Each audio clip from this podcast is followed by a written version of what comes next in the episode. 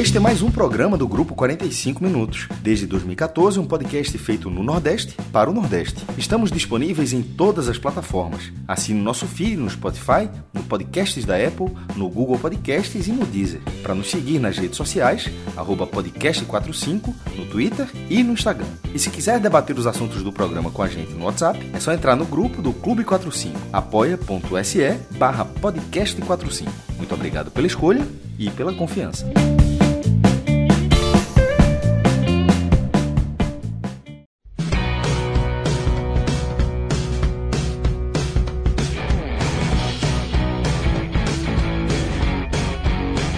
Sejam todos bem-vindos e bem-vindas a mais um podcast Raiz. Eu sou Fred Figueroa. Nessa live estou com Cássio Zirpoli, Cauê Diniz, Thiago Minhoca. E nessa segunda-feira é o Raiz Raiz. O que é o Raiz Raiz?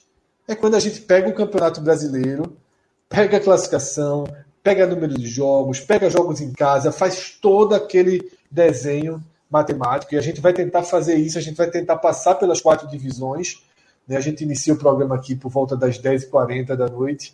Vamos entrar na madrugada, naturalmente, mas vamos ver até onde esse, esse programa vai nos levar, porque, que ou não, né, os nordestinos estão em várias frentes de batalha e a gente vai ter que passar por todas essas frentes. Para começar, vamos pela hierarquia das divisões, então a gente começa na Série A. Minhoca, é impossível que o lead, né, para quem não, não é do jornalismo e está assistindo a live, lead é o primeiro parágrafo de uma matéria, é onde está, onde deve estar o que é mais importante, o que é o primeiro impacto da notícia. E Minhoca, é impossível que o lead não seja a situação do Fortaleza. Né? O Fortaleza 7 com 10 pontos. Fortaleza ia para dois jogos fora de casa em que precisaria trazer algo e ele trouxe, além das duas derrotas e da pontuação zerada, ele trouxe duas pancadas morais assim, daquelas que são que todo mundo, todo mundo é um consenso geral que você assiste e diz, porra, isso é gol de time rebaixado. Aí uma semana depois joga de novo e diz, porra, isso é gol de time rebaixado. Minhoca, matemática e sentimento e futebol. Como é que a gente coloca isso numa numa balança para tentar entender o momento do Fortaleza. Então, Fred, é, a gente comentou ontem, né, na análise da partida, que o Fortaleza é, praticamente está desenhando o seu rebaixamento, né? Já está naquela base mesmo do milagre, não tem como não esconder. Tanto é que apenas uma equipe, né? Até o pessoal lá do SoftScore trouxe uma informação não totalmente correta, né? Na verdade, eles colocaram que duas equipes até a 15 rodada tinha 10 ou menos pontos e conseguiram escapar, isso considerando com 20 equipes. Mas eles erraram numa informação que o Ceará de 2018, por exemplo, teve jogo adiado. Então, os 15 primeiros jogos do Ceará, o Ceará tinha mais de 10 pontos.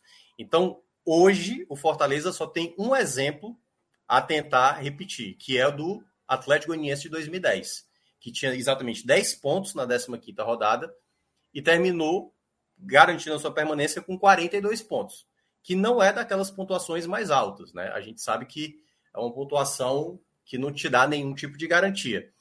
É, o Fortaleza ele está fazendo seus investimentos, né? Teve um pronunciamento nesta noite do presidente Marcelo Paes para falar da situação, reconhecer alguns erros. Ele próprio mencionou que realmente poderíamos ter contratado mais opções, porque dá para ver agora, né? A janela ainda não está aberta. A gente está precisando de jogador, é, muitos problemas que a gente está tendo aí, não sabendo segurar resultados. E o outro ponto que ele falou é que ele, lembrando, né, o Fortaleza já fez três aquisições para a próxima janela que vai abrir: o Thiago Galhardo, o Otero, o Meia e o volante Lucas Sacha, um jogador que não é tão conhecido. E ele mencionou que amanhã ou na quarta-feira vai estar anunciando um novo zagueiro e há a possibilidade, o nome mais forte é do ex-esporte Adrielson, tá? Aparentemente bem encaminhado aí para fechar com Fortaleza, algo, Fred, que é o grande problema do Fortaleza para essa recuperação. A gente que, né, aqui a gente já faz aqui o, o nosso telecast, e, aliás, antes mesmo de eu entrar aqui, que era um mantra que se falava muito, você consegue ter uma recuperação se você tiver um bom sistema defensivo. Sem isso, não tem como você ter uma consistência. Porque o Fortaleza, é, por exemplo, enfrentando o Havaí, não jogou bem contra o Havaí, perdia de 2 a 0 Foi até lá e conseguiu um empate, mas aí no minuto seguinte estava tomando 3 a 2 do Havaí, entendeu? Ontem, por exemplo, um jogador a mais tomou o gol contra o Curitiba. Nos acréscimos ali contra o, o, o Atlético Mineiro, toma dois gols e perde a partida. Então, quando você não resolve esse problema, praticamente você vai estar tá, sem conseguir nenhum tipo de melhoria. É, isso falar. que você falou né, é só, é só como curiosidade mesmo. Se você não tiver, eu, eu concordo com o que você falou. E se você não tiver um sistema defensivo, significa que você tem que ter um sistema defensivo, um sistema ofensivo absurdo. Aí eu vou dar um exemplo do Náutico, o Náutico 2007. O Náutico 2007, ele, ele, ele foi vice-lanterna do primeiro turno e escapou no retorno, que é um retorno espetacular, chegou a ganhar cinco jogos seguidos, que é o recorde do Nordeste ainda, na, na, nos pontos corridos. Um clube do Nordeste vencer cinco jogos seguidos é o recorde do Náutico em 2007. E o, o Náutico terminou aquele campeonato com 66 gols marcados. O São Paulo, que foi campeão, fez 55. Agora, detalhe, o Náutico tomou 63. Irmão, veja só. Isso é, isso é próximo ali, já se aproximando de dois gols por jogo. Mas, assim, tinha que ter um desempenho muito... Um, o Fortaleza, obviamente, não vai escapar se levar 63 gols. Isso é uma exceção. O Náutico é uma exceção.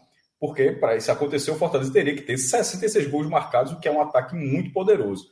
Então, é, só a regra, a regra é exatamente é, o que eu só trouxe só um, um, caso de exceção, que é o esporte do ano passado. Tomou menos de um gol por jogo e foi rebaixado.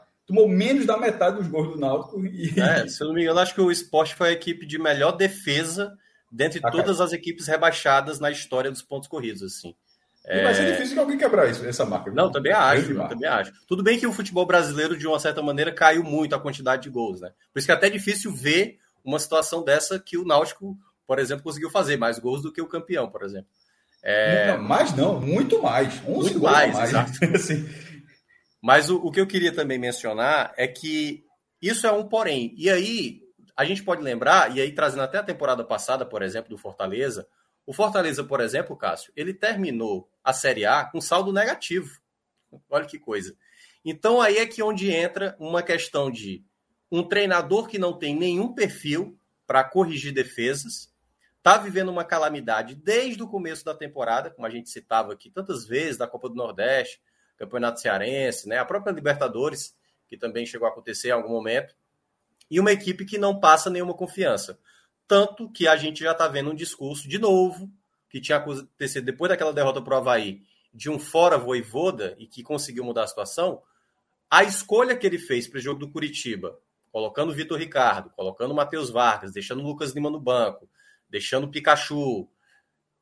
Realmente, e aí foi um dos pontos também que o próprio presidente do clube falou, e aí é um, um ponto que eu discordo totalmente do Marcelo Paes.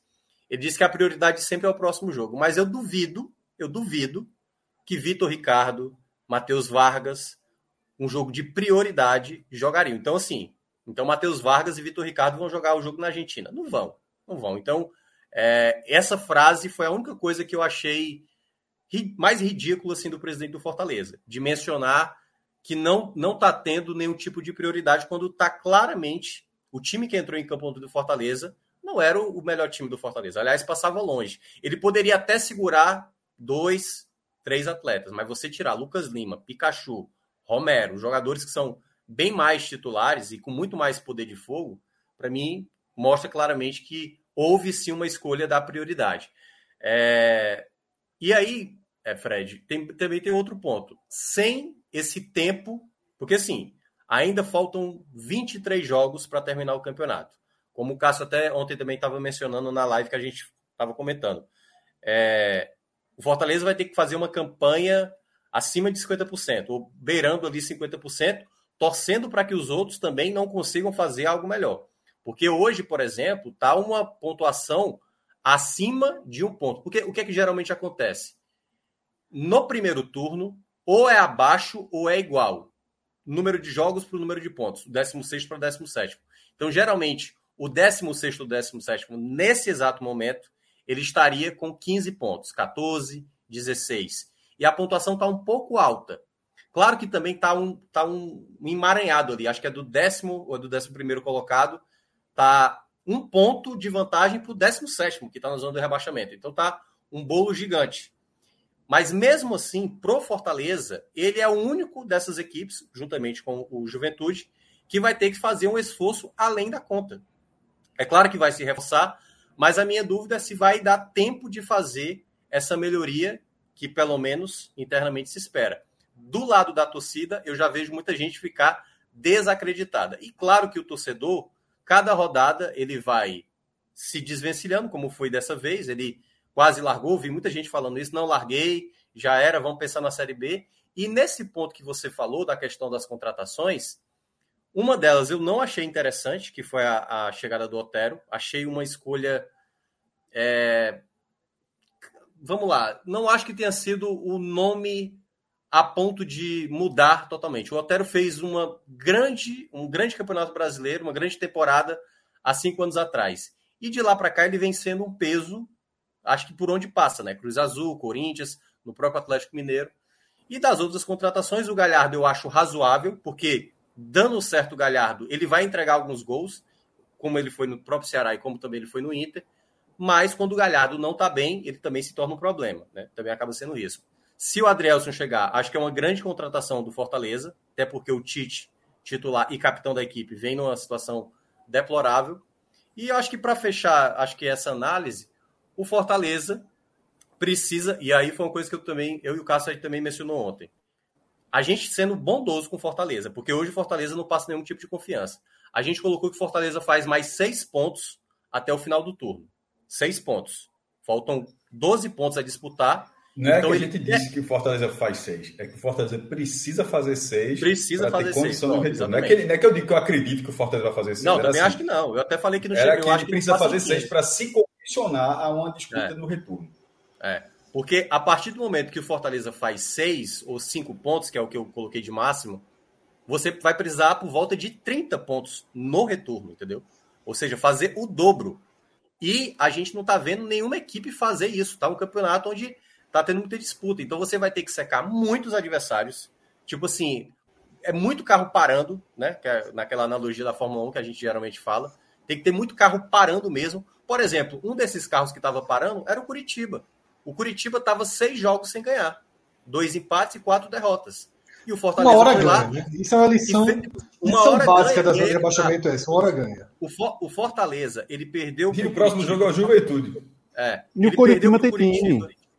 Curitiba Não, tá ele perdeu jogando Curitiba, bem. Ele, ele perdeu para o Cuiabá. Ele empatou com o Juventude em casa, jogando muito mal. Perdeu para o Ceará, né? Que é o, o Ceará agora está ali a um ponto da zona do rebaixamento. Então, assim, o único jogo que o Fortaleza ganhou dos duelos diretos foi o América Mineiro. Ainda vai ter o Atlético Goianiense, mas os outros é Santos, é Bragantino fora de casa, e na próxima rodada é só o líder do campeonato que perdeu no jogo passado. O Palmeiras, possivelmente, Fred, no jogo da quarta-feira, é capaz dele poupar, porque ele já fez a vantagem contra o Cerro Portenho no jogo de ida. Isso. Imaginando Virou, que o Palmeiras corre o risco. A vitória do Atlético Paranaense foi terrível pro Fortaleza. Foi isso que a gente falou Fortaleza, ontem, porque o jogo de domingo pressionou demais o Palmeiras. É, assim, o Palmeiras, ele, se, ele, se ele empatar, ele pode perder a liderança. Porque é. se o Atlético Paranaense vencer, passaria o Palmeiras no número de vitórias. Então, assim, um empate já não garante a liderança para o Palmeiras diante do Fortaleza, isso. por causa da derrota do Atlético. E aí é nesse cenário, assim, de perspectiva muito baixa, Vai ter esse duelo contra o Estudiantes na quinta-feira pela Libertadores, um, um duelo onde o Fortaleza, que já não é favorito, né? Tem essa situação de que o torcedor ele vai olhar para esse jogo mais com muita desconfiança, até mesmo acho que garantir a classificação, ele vai vibrar, mas sabe, o sentimento do torcedor do Fortaleza, com as duas derrotas que foi que, que acabou acontecendo na Série A, é de muito baque, entendeu? O cara não consegue nem se concentrar no jogo de Libertadores tão épico como é esse jogo de Libertadores, da maneira que deveria ser. Porque as duas Não, derrotas. Já, isso está mexido. Isso já tá é, isso, isso abala, abala totalmente, sabe? O cara poderia até. Ele, ele vai tentar até desligar, ele vai tentar ali se concentrar. Mas, sabe, situações de jogo e o favoritismo, como não é do Fortaleza, aí é aquela situação. Teria que sair muito da lógica o cara viver um alívio, para ter uma esperança de possibilidade contra o Palmeiras. Então, esses próximos dois jogos para Fortaleza, é muito complicado e o cenário pode ser muito preocupante para um jogo que é muito importante para o Fortaleza, que é o jogo de daqui a 10 dias, que é o clássico da Copa do Brasil, onde o Fortaleza abriu uma boa vantagem. Mas se por acaso é eliminado da Libertadores, que na prática não é o favorito, e não vence, é, se perde para o Palmeiras, a desconfiança desse 2 a 0 que ele conseguiu abrir na Copa do Brasil vai muito pesado para o Fortaleza, principalmente se nesse duelo no clássico o Ceará já abre o placar no primeiro tempo, o torcedor já vai ficar, a gente não vai conseguir segurar, não vai conseguir segurar. Então, o Fortaleza teve uma derrota no pior momento. Até mesmo se fosse um empate, não seria, já não seria bom, mas não seria tão desastroso como foi a derrota novamente pelo contexto, como disse o. Não, o, o roteiro foi inacreditável. O roteiro, eu até fiz uma, uma, uma piada ontem, né? O, o Fortaleza está se tornando já um roteiro clichê. Quando, a, quando você já sabe o que é que vai acontecer. Né? Porque é um time que não segura mais resultado. Ontem foi muito duro. Agora, Cauê, eu queria perguntar o seguinte. Minhoca falou aí, Galhardo, Otero, Adrielson, né? A folha vai inchando. A folha vai inchando. Né? Os comprometimentos vão ficando maiores. É hora de fazer isso, com 10 pontos em 15 rodadas. É hora de fazer um all-in. Será que falta. Será que o Fortaleza está onde está? Porque faltam jogadores como Galhardo, Otero e Adrielson? E aí eu faço a pergunta, no sentido oposto. Eu sei que 10 pontos em 15 rodadas é sentença de rebaixamento. E a gente estaria rebaixando aqui boa parte dos times né, com esse desenho. Eu faço a seguinte pergunta: você olha para a tabela e vê o Atlético Goianiense 7 pontos acima, você vê Juventude, Cuiabá, Goiás, times todos de um degrau abaixo de poder de investimento e qualidade técnica, o próprio Atlético Goianiense, você não acha tão impossível. Então, isso. São duas, dois prismas, né? duas formas de olhar. Você olha para o seu próprio umbigo, para o seu desempenho, para a sua matemática terrível, né? para os seus roteiros de rebaixamento, e você diz: porra, eu estou rebaixado. Eu preciso fazer o impossível. Eu preciso fazer 30 pontos no segundo turno. Eu preciso ser o time que eu não consigo mais ser. Ponto. E aí vem o anjinho, fica aqui e diz: Ó, oh, mas. Cuiabá é fraco, Juventude é fraco, Goiás fraco, Atlético Goianiense fraco. Seguindo o Atlético Goianiense daqui a duas rodadas já encosta. Será que não dá para chegar? E aí você vai investindo em jogador, investindo em jogador, investindo em jogador. O que fazer nesse momento? É um dilema. Detalhe: eu, se tivesse na função de Marcelo Paes, eu aqui não estou preparado para responder, não. Tá? Eu tenho o ímpeto de ir para o. Eu tenho o ímpeto de dizer, meu irmão, esse negócio de cair porque assim, você cair segurando o dinheiro já foi também para Fortaleza. Não é como foi aquele rebaixamento do América, quando contratou o próprio Anderson Moreira alguns anos atrás, 2017, eu acho. Né? 16, que o América disse assim: ó, não vou mais investir, segura um pouquinho, né? já trouxe Anderson Moreira e começou a preparar o acesso do ano que vem. Até o Fortaleza não dá isso. É outro o Fortaleza não é um elenco barato, é isso. É, é o elenco, hoje já não é um elenco barato. Pô. É. Exato.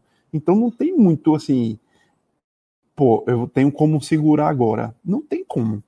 Agora, é, eu acho que a reflexão tem que ir em que peças desse all-in você está indo.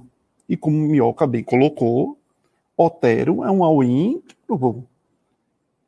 É, contratação é aquela coisa, não tem como você cravar 100% de alguma coisa, nem para bem nem para mal mas é como se fosse quase que um, um termômetro que você tenta se aproximar dos 100% do, do, do 0%, vamos dizer assim, porque tudo pode acontecer. Mas eu acho que essa de Otero, nesse termômetro, ele tende muito mais a cair para uma faixa de 50% para baixo do que de 50% para cima. Porque o Otero se transformou nos últimos anos simplesmente num jogador, um kicker. Um cara de bola parada, um cara de, de chute forte, que pega bem na bola e pronto. Mas na composição até do time do Fortaleza hoje em dia, no estilo de jogar do Fortaleza, fica até difícil você olhar assim e Otero se encaixando. Não é um, um jogador pelas características que ele tem de que você, opa, Voivoda é um jogador que é o estilo de Voivoda, de, que está presente e, e no campo em, em, em, todas as posições, é um cara muito facetário, não é. Então, essa, essa de Otero, eu conto talvez numa, já num cenário do daquele desespero de eu preciso dar um, um sinal para minha torcida. Eu preciso pegar um, um medalhão, botar aí para, ó, como se fosse eu preciso dar uma resposta ao torcedor de que eu não, não estou de braços cruzados. Galhardo também tem um pouco disso, mas Galhardo pelo menos tem alguns números que mais inclusive do, dos últimos anos de carreira do que propriamente do, do, do meio para trás e pode entregar coisa. Pelo próprio Será fez alguma coisa, só que Galhardo também nos últimos anos por mais que tenha melhorado seus números, mas é um jogador que talvez tenha se transformado em incógnita em qual posição realmente ele deva jogar. Porque ele saiu de ser aquele camisa 10 que colava no centroavante para hoje ser o cara que quer jogar de centroavante, ao mesmo tempo não é aquele, realmente aquele centroavante de que você tem a convicção que seja um grande nove. Tem um, um excelente recorte no Inter. Mas e aí? E depois? Fora do país? E antes? nessa posição. Então, é, o Galhardo que entregou alguma coisa no Inter como centroavante, talvez não seja o Galhardo que chegue para o Fortaleza e que o Fortaleza confie que vai dar uma guinada aí e, e resolver jogos que o Fortaleza precisa resolver. Porque o Fortaleza cria, abre e não mata. E aí deixa lá atrás para a defesa que não vem segurando.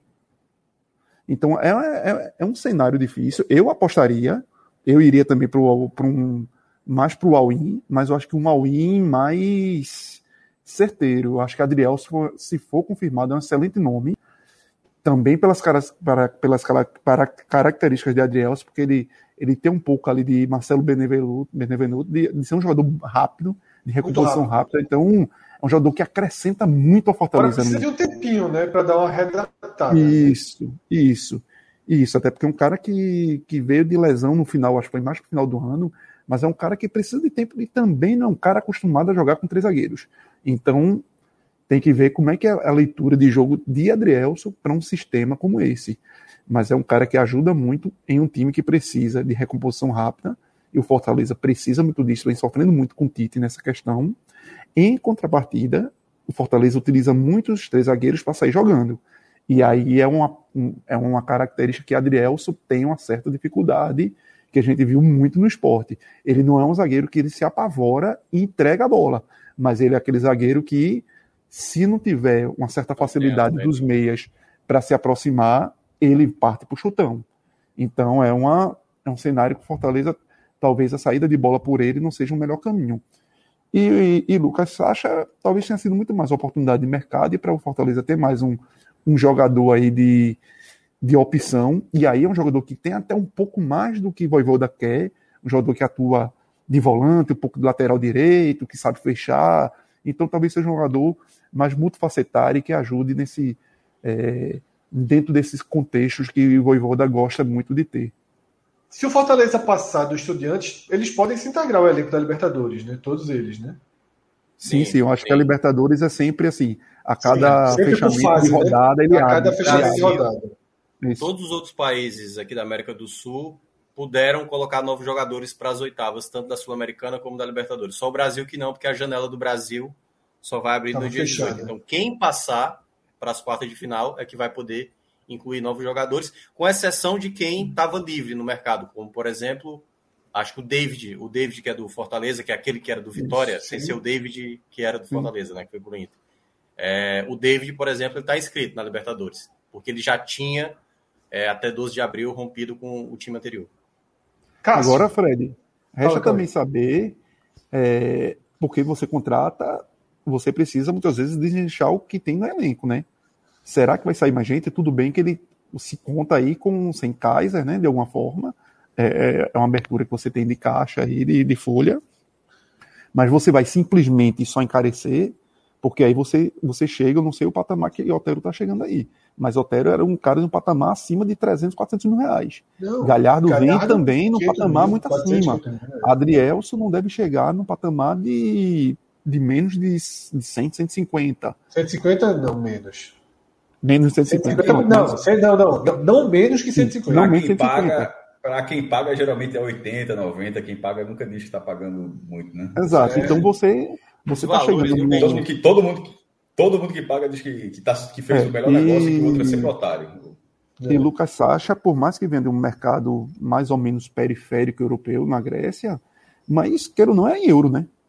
Ou seja, é, é, um, é um patamar que você não imagina que o cara venha para cá para ganhar 50 mil reais. Então, é, é, no mínimo, nessas quatro contratações aí, o Fortaleza está encarecendo aí em no mínimo um milhão a folha. No mínimo, no mínimo, no mínimo. É, antes de passar para cá, eu vou fazer só uma observação sobre o caso Adrielson.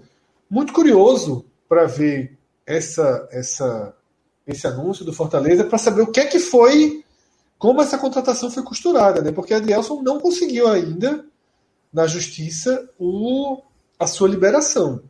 Né? E eu lembro que na época. O Fortaleza eu... é diferente. O Fortaleza é diferente, Fred. Para o esporte vir de fora, a melhor coisa que pode acontecer assim, vem de fora, é que sai um acordo para o esporte para não levar. Não, é isso que eu estou falando. É, é por isso que eu estou curioso para entender qual foi o desenho. Porque hoje, Adrielson não pode fechar com Fortaleza. Hoje ele não pode. Ele ainda nem teve a volta ao esporte oficializada por conta da janela. Tá? E aí, inclusive, na época que, que, surgiu a volta dele, que surgiu a história do processo judicial, eu conversei com né, pessoas ligadas ao, ao, setor jurídico do esporte e foi considerado, inclusive, um erro do processo dele ter entrado antes dele ter retomado o vínculo com o esporte.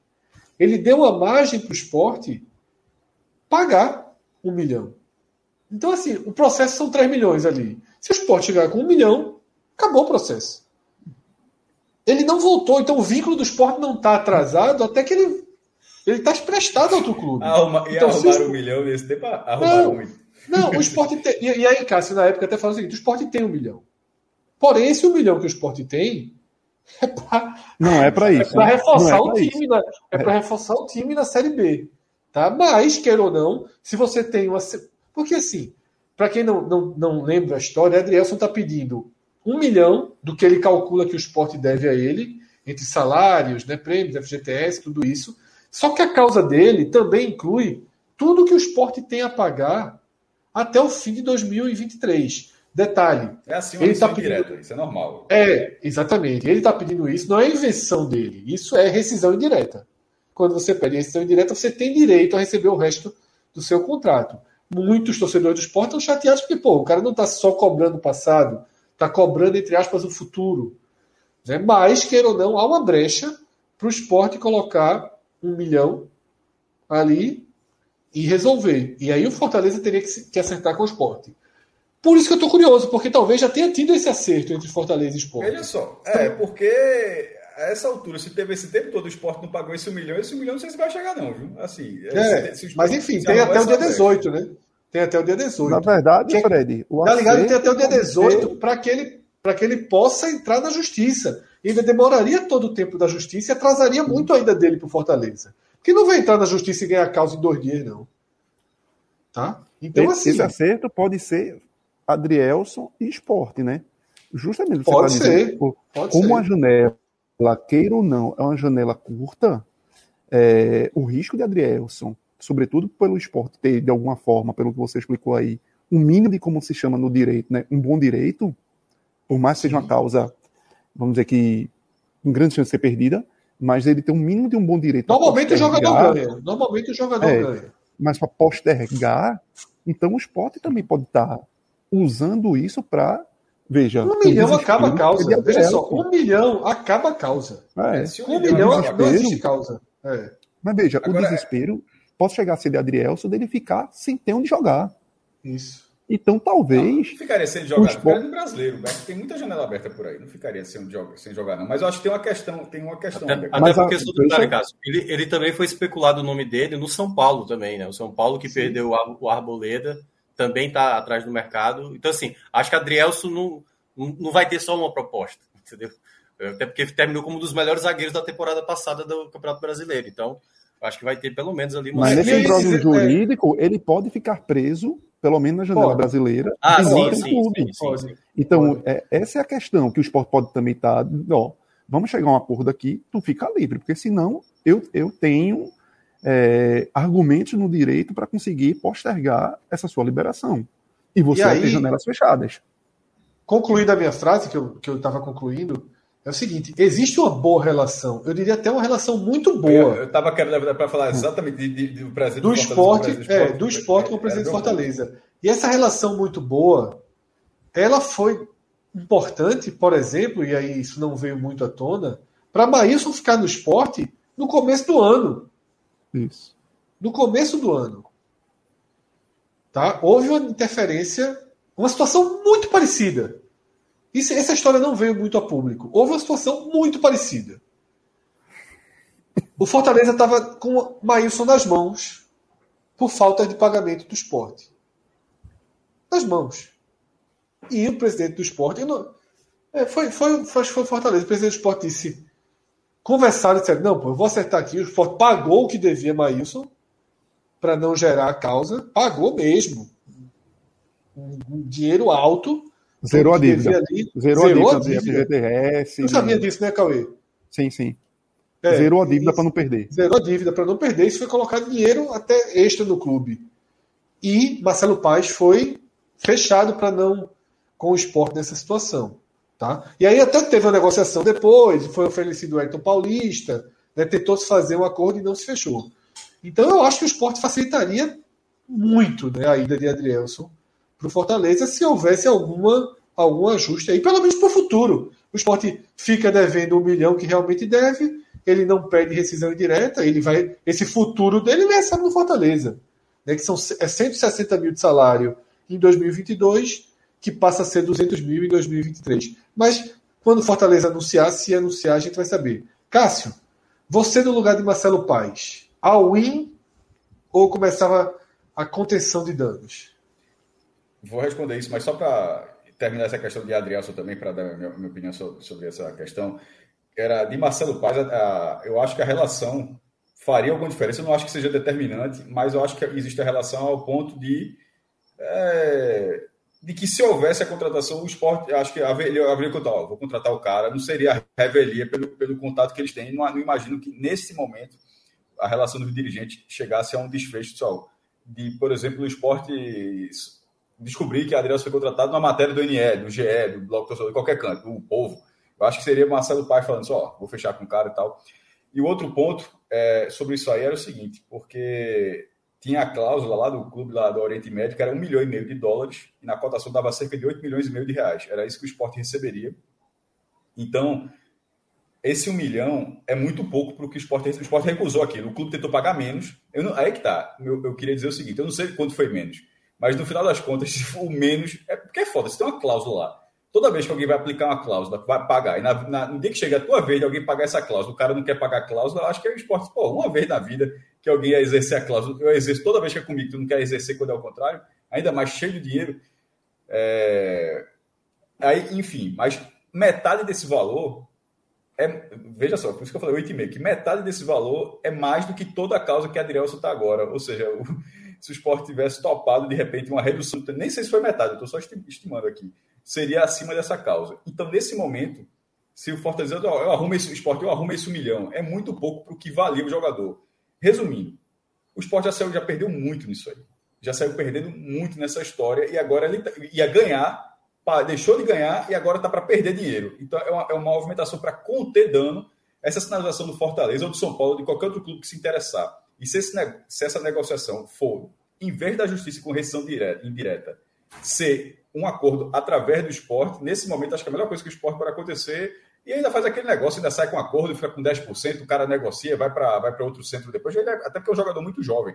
É um jogador que, com o porte que ele tem, vai ser, né, possivelmente será negociado por um bom valor, no mínimo mais uma vez na carreira. É, e agora, voltando para a pergunta, sobre o all-in do Fortaleza, e o all-in inclui, por, por exemplo, Adrielson. Eu acho que Adrielson não está nem no all-in, ele está na carência porque, veja só, com a win ou não, não é, contratar um zagueiro para um setor que está tão defasado nesse momento, não, não, eu não chego a, a, cravar como um all-in. Um all-in é você imaginar um pacotão, né? Um, uma reformulação do time principal. Mas, por exemplo, a contratação de de, é, de Adrielson, para mim, não, não, não, não, dá um cenário de all no Fortaleza. Você vai juntando as peças. Galhardo, Adrielson, aí é, Otero, aí tudo, de repente tá. Aí, como o Gauê falou, aumentou a folha em um milhão, é perto de, de um all-in, mas para a realidade do Fortaleza em 2022, e esses contratos são para 2022, é preciso, é preciso destacar isso, não é um, um, um valor que quebraria o Fortaleza. É, o valor que se, o valor que deve ser uma fortuna que está se pagando por Thiago Galhardo. Se o Fortaleza tivesse empenhado a, a palavra para pagar esse salário também em 2023, aí era um problema, porque em 2023, se o Fortaleza for rebaixado, a realidade, o choque de realidade será muito, muito, muito maior do que o clube já viu em toda a sua história. Porque nesse momento o clube está tendo a maior receita da sua história, a previsão de orçamento para 2022 é de 140 milhões, e, e se for para a segunda, e muito é, mais, mais da metade disso vem da TV. Se for para a segunda divisão, a TV que, vem, que é 50, 60 milhões, e como o Fortaleza estava em evidência, tendo muitos jogos transmitidos, já cai para 8. 7,5 com os descontos ali. Então é outra realidade. Então, se você tiver contratos, que é, que é que muita gente quebrou por isso, contratos de primeira divisão. É, e o cara não, geralmente não baixa, não. Só se colocar uma cláusula. Jogador, se a gente for rebaixar, primeiro que o cara sai. Mas se não tiver esse tipo de cláusula, ah, tu ganha 200 mil, o jogador falando, pô, a gente tá, tá ferrado, hein? Me paga só 100. Não acontece não, meu irmão. O cara vai cobrar os 200. Sabe no esporte, sabe, tá ganhando, tá ganhando o salário que ele ganhava na primeira divisão. Eu perdi um jogador, pagava o esporte. Era o zagueiro estava importante e resolveu pagar. Um sacrifício gigantesco, mas com salário de primeira divisão. Ma, tá mais, mais de 200 mil de salário. Mais de 200 mil de salário. Que, que, que, que numa outra situação, o esporte nunca teria um jogador de 200 mil reais, sobretudo um zagueiro, na segunda divisão. Então, esse cenário, o all-in do Fortaleza é se o Fortaleza for quebrar para o ano que vem. Tipo, o all-in é, se não subir, tá quebrado. Ou seja, ele apostou tudo e literalmente quebrou. Nesse momento, com essa movimentação, eu, vendo o orçamento do Fortaleza, nos, últimos anos que o Fortaleza tem, vem aumentando as dívidas, mas nem sempre é dívida, é passivo, né? Porque se você contrata um cara por cinco anos, é, você vai pagando, juntando salário, vai pagar uns 4 milhões para aquele cara, a tipo daqui, só em 2027 que tu vai terminar de contratar, pagar o cara. Mas esses 4 milhões que tu vai pagar para ele, ele já entra como passivo, ou seja, você se comprometeu a gastar aquele dinheiro, independentemente do que aconteça com você até 2027. O Fortaleza tem algumas situações. Kaiser, por exemplo, foi contratado pagando dinheiro, não foi contrato de um ano, foi contrato longo. Esse é um problema. Por exemplo, muito mais do que Thiago Galhardo, que é um jogador caríssimo em 2022, mas é caro em, até 31 de dezembro. Renato Kaiser é caro em 1 de janeiro. E 1 de janeiro, ninguém. A 1 de janeiro eu não sei onde é que vai estar o Fortaleza. Se o Fortaleza estiver na segunda divisão, Kaiser é uma. A gente fala, é uma bomba relógio para o Fortaleza desarmar. Claro que ele tentaria repassar para outro clube, vender, até porque é um jogador interessante que dá para arrumar o mercado, mas com Fortaleza sendo rebaixado, um contrato como o de Renato Kaiser, esse é um problema. O de Galhardo não é um problema. O de Galhardo ele é uma fortuna agora, mas é agora no momento que Fortaleza pode é, gastar. Agora, se você pensar em outras variáveis, pô, tá muito difícil, de repente esse dinheiro pode fazer falta no que vem. Ou seja, ele não está se comprometendo, ele não está comprometendo dívida, é, criando novas dívidas para 2022, mas ele está usando um recurso que poderia sobrar para 2022. Se, for, é, se fosse um. Até porque a janela é curta, ela, ela, nem permite. Tinha algum momento que você contratava jogadores na reta final do campeonato. Algum tempo já parou isso. E nesse momento agora são janelas, ou seja, não vai ter essa. Ah, contratar o jogador faltando cinco rodadas. Não, não acontece esse tipo de coisa mais do Campeonato Brasileiro. Mas se fosse no limite ali, no, no último dia da janela, a janela nem abriu. A, abriu a janela, está no último dia dela, ou seja, as rodadas vão correr, vão correr, o Fortaleza continua apanhando, apanhando. Aí no último dia da janela, o Fortaleza disse: ó, traz dois caras de 300 mil. Aí eu já acho que é um win. Porque, tipo, já estou considerando que o campeonato continua horrível até lá e está no último dia aquele desespero. Nesse momento, com 15 rodadas, faltando 23 rodadas, falta muito. A situação é delicadíssima subiu de 5 para 7 pontos, vulgo 3 rodadas. Fortaleza, já, como a gente falou antes com o Minhoca, Fortaleza precisa de 3 rodadas, dando tudo certo para ele e tudo errado para os outros, para que ele saia da zona de rebaixamento, e isso não acontece. Como é que você sai? Você sai a longo prazo, você não sai em 3 rodadas. Você sai em 10 rodadas, porque essa, elas vão, é, é, essa margem você vai, você vai diluindo a longo prazo. Quando acontece em 3 rodadas, é uma cagada. Acontece na cagada. E muito azar do outro. Mas não é o normal para acontecer. Ou seja, a saída da zona de rebaixamento do Fortaleza numa situação normal já é longo prazo. É muito difícil trabalhar o campeonato, mas o clube tem recurso. Ele não, ele não, ele, ele, ele teve recurso ao longo dos anos para chegar nesse momento. Ele não está fazendo o all-in, Fred. Até este momento não está fazendo o all-in. mas ele está gastando recursos de 2022 que o orçamento já considerava, porque o orçamento ele considera, tá? Considerando, eu vou ter 140, até abrir aqui rapidamente, vou ver até se dá tempo, até o decorrer do programa, pegar quanto seria com futebol. Porque ele estima, ó, a gente vai ter 140 milhões de receita total, e nisso aí vai gastar, sei lá, 80, 90 com futebol. Eu não, eu não tenho um número aqui para dizer que o Fortaleza já, até antes dessas contratações, ele já tinha batido essa meta do gasto com futebol. Na hora que você. Agora, supondo que ele tivesse batido e tivesse superado, aí ele começa a tirar de outras frentes. De repente, tira da base, tira de, um, de, de, de algum outro setor, enfim. Mas o orçamento do Fortaleza era bem robusto para essa temporada. Tanto é que ele conseguiu fazer as, as aquisições que ele, que ele fez. E nesse momento, vulgo 4 de julho, ainda não é o win. Mas é. Vendo ali o limite, já, já, você já você está vendo a reta de chegada do all-in. Você já consegue ver ali a, são fichas Como altas é? do poker. Você vai usando aquelas fichas não colocou, mais altas. Não colocou, mas quando pegou aquelas fichazinhas douradas, não tava, usando é, a pegou as douradas verde, azul, aí você pediu uma dourada aqui, chegou o croupier aqui, ó, bota aqui, abriu a mala, botou é. três douradas aí na frente para apostar. É foda, a situação é, é, é, Eu acho que a situação é muito delicada. Se não tivesse dinheiro. Porque ele poderia não, claro, agora. Claro, não, não, não veja claro. só. Veja, mas é porque são coisas diferentes, porque a gente está acostumado em situações onde o clube não tinha dinheiro onde o clube é, não tinha dinheiro e, uma realidade, ele fez, e ele fez, uma, ele fez aquisições. O Sport 2018. O Sport apostou no não rebaixamento. Estava completamente endividado, mas a, a, a, cota de 2019, se ele tivesse ficado na primeira divisão, cobriria grande parte do rombo. Aí você teria rolagem de dívidas. Você pagava as dívidas, criava as outras, mas continuaria da primeira divisão, continuaria tendo dinheiro. Na hora que ele fez aquelas contratações, o time ficou muito caro e caiu, não tinha como pagar. Nesse momento, o Fortaleza ele tem, tem como pagar. pagar. esse time. Ele tem como pagar esse time. Mas não vai ter muito caixa para ter. Esse time não existirá em 2023, em caso de segunda divisão. Não, não, não, existirá. Mas, por, por outro vai lado. Vai precisar fazer muita negociação, né? Se ele muita saída mas não, é, mas não é um time quebrado. Nesse não, momento. Não, dá sinais que seja, né? Não dá as contratações. É, o clube quase sem dívida, fala, né? os, sinais, os sinais que a gente fala, para não ficar só em questão de sinais, são números concretos. A partir dos balanços Isso. do clube, né, né alguém me disse, eu apurei, não. Os números que o clube disponibiliza de forma oficial, o balanço, não dão sinais de que, essa, de que esses, esses reforços cheguem, não, não adianta de nada e o clube seja rebaixado, quebrado ano que vem. Ele pode não ter muitas, muitas dívidas. Dívida todo todo time tem. É, hum. Basta você ser controlado nas dívidas. No futebol não é, é para ter zero de dívida, não. A lógica não é essa. Como eu falei, é impossível, na verdade você é. não tem dívida. Porque se você faz um contrato de 5 anos, você já se comprometeu a pagar 4 milhões, você já está devendo 4 milhões. Então não tem como não dever. A matemática meio que viabiliza isso. Mas quebrado não vai estar. Não sei se ficou muito claro, mas enfim, é não, não. como eu vejo o post. Não, sim, eu acho que é isso mesmo. Tá? É, e a minha, minha eu tenho uma opinião só para acrescentar que é o seguinte: é aquilo que eu falei de Libertadores, de Copa do Brasil. Né? Quer ou não, existem outras frentes. E vai que. E vai que Fortaleza está muito vivo na Copa do Brasil, muito. E também Sim. a opção você pode ganhar dinheiro a cada passo. 3,9 ganha... milhões. Se você perder é. um gol de diferença do Ceará, já ganha 3 milhões e 900 mil reais. Exatamente. E a cada passo já na quase, Copa do Brasil. Já quase pagou Galhardo. Já paga Galhardo, é. eu acho. A cada passo na Copa do Brasil, você ganha dinheiro. Então, tem ali. E vai que passa na Libertadores, onde está vivo. Bem vivo. Não, não é favorito, porque o jogo é lá. É. Mas, porra, tá, o jogo tá 100% aberto.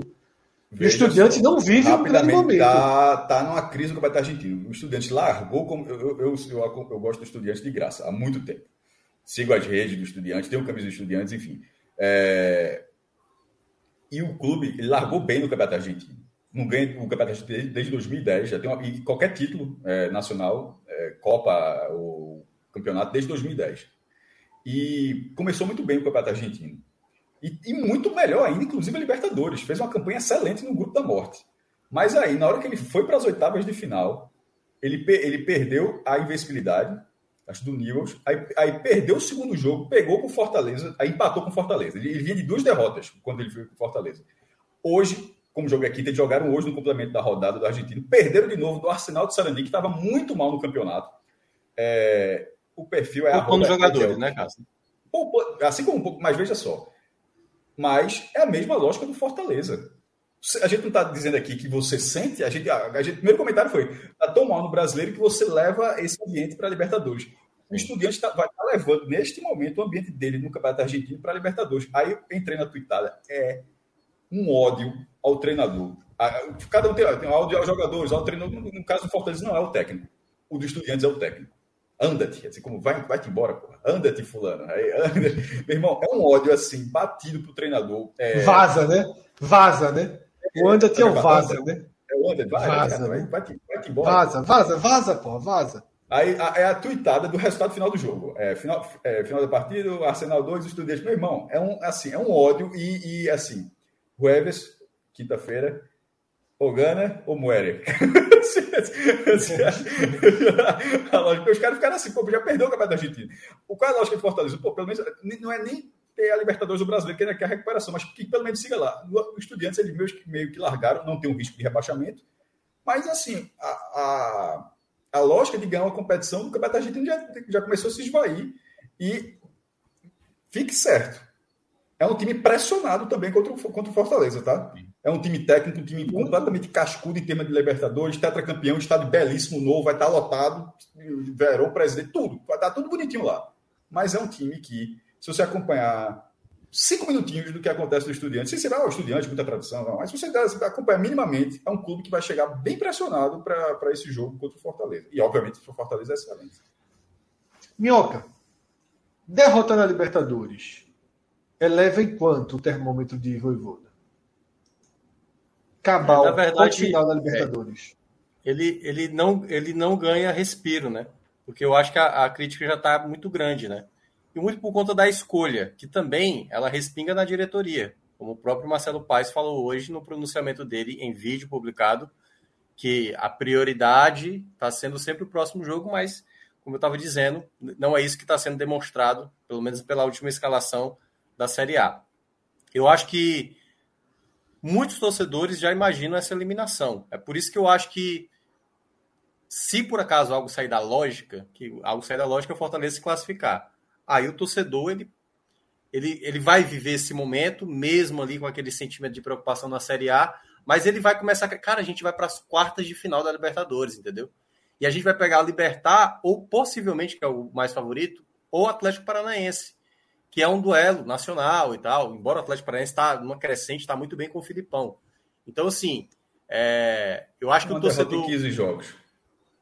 É, exato. Então, assim, é, o, o, torcedor, de uma certa maneira, ele vai criticar quando voltar da Argentina, principalmente porque vai enfrentar o Palmeiras. Então, vai ter possivelmente de novo uma reunião ali, né? Aquela conversinha, ó, oh, gente, estamos assim, mas vamos lá, tudo junto, vamos apoiar vamos chegar junto. Sem vocês, a gente não vai conseguir sair, sair dessa.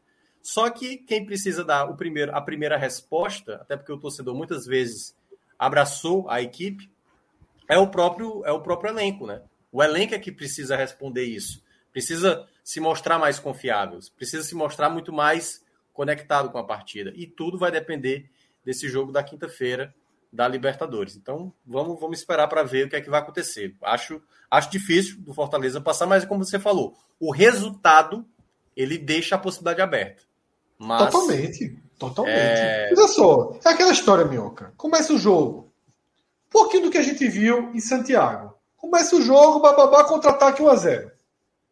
Achou um gol. No contra-ataque acertou um Amigo, o jogo já dá uma transformada de desenho muito é, grande. Sim. Quando você vai numa situação dessa, de igualdade, e com outro time pressionado, e o outro time não sendo um super time, que não é o Palmeiras, tá? Não é o Atlético Mineiro. É o Palmeiras, mas. Não, é o é super time, pô. Assim, mas é um time ok, jogo, lógico. No jogo aqui na Arena Castelão, eu achei que o Fortaleza poderia até ter tomado mais do que um gol, entendeu? Que foi tem muitos problemas defensivos, assim. E aí é que tá, talvez o Fortaleza só vá conseguir uma possível classificação se tiver um estudiantes muito nervoso e pouco efetivo. E se o roteiro Porque ajudar? Defesa... É, Porque defesa... o, roteiro ajudou, o roteiro ajudou muito em Santiago. Muito. Sim. Roteiros definem jogos, mudam jogos rapidamente. E, né? e lembra, né, daquele jogo. O Fortaleza vencia por 4 a 1 jogador Ainda a mais. Foi risco, é. E é. foi ali, meu amigo, no sufoco, entendeu? Então, eu acho. Sufoco, eu acho que o Fortaleza vai passar nesse jogo. Aí, Não, e aí pode é, acontecer. Isso é, isso é certo. É, isso é certo. O, que, o cenário é: ele vai conseguir fazer o jogo do Colo-Colo ou ele vai fazer o jogo do Atlético Mineiro do ano passado, na Copa do Brasil? Em que ele foi para cima E aí foi, tomou um, dois, três. Como é o jogo derradeiro, o Fortaleza vai para cima. Então, se tomar de três, quatro, pouco importa. Ele vai, ele. E eu acho que, por incrível que pareça, Fred, a melhor maneira do Fortaleza garantir a classificação vai para trocação. Vai tomar dois gols, tenta fazer três, pô. Vai tomar três, tenta fazer quatro, tenta levar para os pênaltis, entendeu? O Fortaleza, talvez a melhor alternativa é indo para o ataque, porque defensivamente já estou colocando ali aquela aquela cotinha de um gol tomado, pelo menos, porque a defesa bate muito a cabeça. E se deixar levar para a bafa, toma gol, viu? No, os estudiantes lá, porque é o que o time é. argentino é acostumado a fazer, né? Encurrala é. com a, a torcida em cima. Esse é time é o que de estudiantes, gostam. De todos os argentinos que eu vi na Libertadores, ele é o mais catimbeiro, assim. Nossa senhora, isso, esse é catimbeiro. Isso. é aquele, saco, pô. É aquele futebol argentino anos 90 mesmo, assim, de fazer é. antijogo pra caramba. Nossa senhora. Uma, uma, a gente, ô Mioca, você respondeu sobre. Detalhe sobre os anos 90. Falar. Sobre os anos 90. é, é que, por mais que seja verdade, não foi uma boa década para o futebol argentino. É, a gente ganharam com o Vélez 94, River 96, e considerando porque é onde termina, e o Boca em 2000. E, é, é, seria muito mais tipo anos 60 e anos 70. Aí, aí é, é trator não, que os caras é- passavam. Ali assim. era cara de pau. É os títulos do Independente, nossa senhora. Pelo amor de Deus. E, não, começa assim: o Estudiantes é tri, aí a, é, 68, 69, 70. Aí 71, a final é Estudiantes e Nacional, mas o Nacional é campeão. Isso em 71. Aí em 72 começa o Tetra do Estudiante, com 76 sendo o River Plate na final. Meu irmão, olha, aí, e, e, e, em 67, antes do, do, do trio do Estudiante, foi o Racing. Meu irmão, então os caras ganharam 8 em 9, minhoca. De 67 a 75, somente a apelação. Em 90 foi tranquilo. E o São Paulo fazendo a graça. Minhoca, a pergunta foi é, relacionada, relacionada ao termômetro que você sente. E eu pergunto a cada um e já começo respondendo, tá? Se perder os dois jogos da semana, eu já vou lá além. Perdeu do Estudiantes, perdeu do Palmeiras. Demitiria Voivoda ou não? Eu não demitiria. Eu acho que Voivoda é pilar ali para o que der e vier nesse momento. Não vejo nenhum outro treinador que ah, caiu Voivoda, vou trazer esse aqui vai melhorar. O time é muito construído para ele, por ele, e eu acho que ele tem que assumir agora início, meio e fim. Eu acho que eu vejo dessa forma. Eu acho que se o Fortaleza demitir Voivoda, enfraquece mais ainda. Não sei a opinião de vocês, cada um pode dizer. Eu concordo plenamente. Foi o que eu falei hoje mais cedo lá na rádio. Eu acho que não.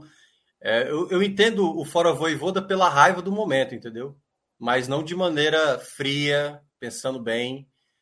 Ah, Minhoca, pode ter algum treinador que possa fazer algo melhor? Por exemplo, eu já vi alguns torcedores falar: vamos trazer o Gutinho mesmo, né? Vamos trazer o Gutinho aí para trabalhar no, no ponto A, ponto A, ponto A de alguma forma. Mas é, eu, eu acho que o Voivoda, ele, ele, de toda forma, ele não vai perder o status do que tudo que ele conquistou. E acho que, assim, claro que tem torcedor de todo tempo, de, de todo jeito. E, e apareceu um torcedor dizendo treinador fraco, sabe? Assim, eu falei, gente, como é que pode, cara? Como é que esse treinador é fraco? Esse treinador te, te colocou numa semifinal de, de Copa do Brasil que o time nunca chegou. Quarto lugar de pontos corridos, cara. Tem noção que é isso? Botou na oitava de Libertadores, esse treinador é fraco? Não é fraco. Mas esse treinador, e aí, Fred, eu manteria, mas eu teria uma conversa com o Voivoda. Voivoda, tem como corrigir o sistema defensivo? Porque desde o ano passado a gente está percebendo um problema aí. Desde o ano passado. O que é que você precisa? Você quer mais um assistente para trabalhar bola parada defensiva, sabe? Trabalhar com zagueiros posicionamento, alguma coisa do tipo. Aí eu traria um profissional para ajudar ele, se ele tivesse a limitação. Porque, como ele é da linha do Bielsa, né, ele tem uma característica de vamos para cima, vamos para cima. E às vezes isso dá muito errado. Para o momento do Fortaleza, sem corrigir a defesa, o sistema defensivo de uma maneira geral, acho difícil. Cauê, se demitiria ou não por eu, eu não, demit... eu não tiraria, até porque, é, como você já, já bem colocaram aí, o time é muito a cara dele. E o time é tão a cara dele que quem você vai trazer no Brasil que utilize um formato de jogo semelhante a esse, começando pelo 352. São poucos os treinadores no Brasil que primeiro enxergam o, o seu time jogando nesse formato. Lá vem, eu sabia. Guto mesmo, que Minhoca lembrou aí, Guto não, não joga, joga com é. 3-5-2 assim. Ou seja, É, começaria você ter que mexer no time montado, concebido, que joga Arrumar logo o lateral esquerdo, né? Arrumar o lateral esquerdo, né? Não tem, não tem. É. Não tem. Joga com, com o Juninho que não, não é. E Lucas Crispim, que nunca foi lateral esquerdo. Não ala Essa é uma substituição. Exatamente. Se o Fortaleza for, ele precisa pensar muito bem no risco. Porque é um rebotar, é, é como se diz na área de tecnologia, né? É você, tipo, é achar que a empresa não vai, que a tua tech não vai, e você tem que refundar o negócio completamente diferente. É o que o Fortaleza praticamente ia ter que, ter que fazer. E, e tentar extrair algo que será que com outro treinador essa turma faria? Porque fez muito, porque foi, foi o próprio Voivoda no ano passado. Então, eu não sei, é, eu para tirar Voivoda, eu acho que teria que ser aquele cenário de que, ó, não vai mais com esse cara de jeito nenhum, e a gente tem certeza disso, e a gente precisa daquele fato novo. E aí seria muito estranho também, nesse momento que se está com a, a brecha na janela de contratação, que os reforços estão, estão vindo, a gente imagina que com o aval dele e por indicação dele, o Fortaleza chegar agora depois de duas demissões e tirar o cara. Então são alguns elementos que vão que se somam que meio que colocaria num, num cenário assim meio que inconsequente essa demissão. Só se for diante de uma catástrofe enorme de, de contexto, né?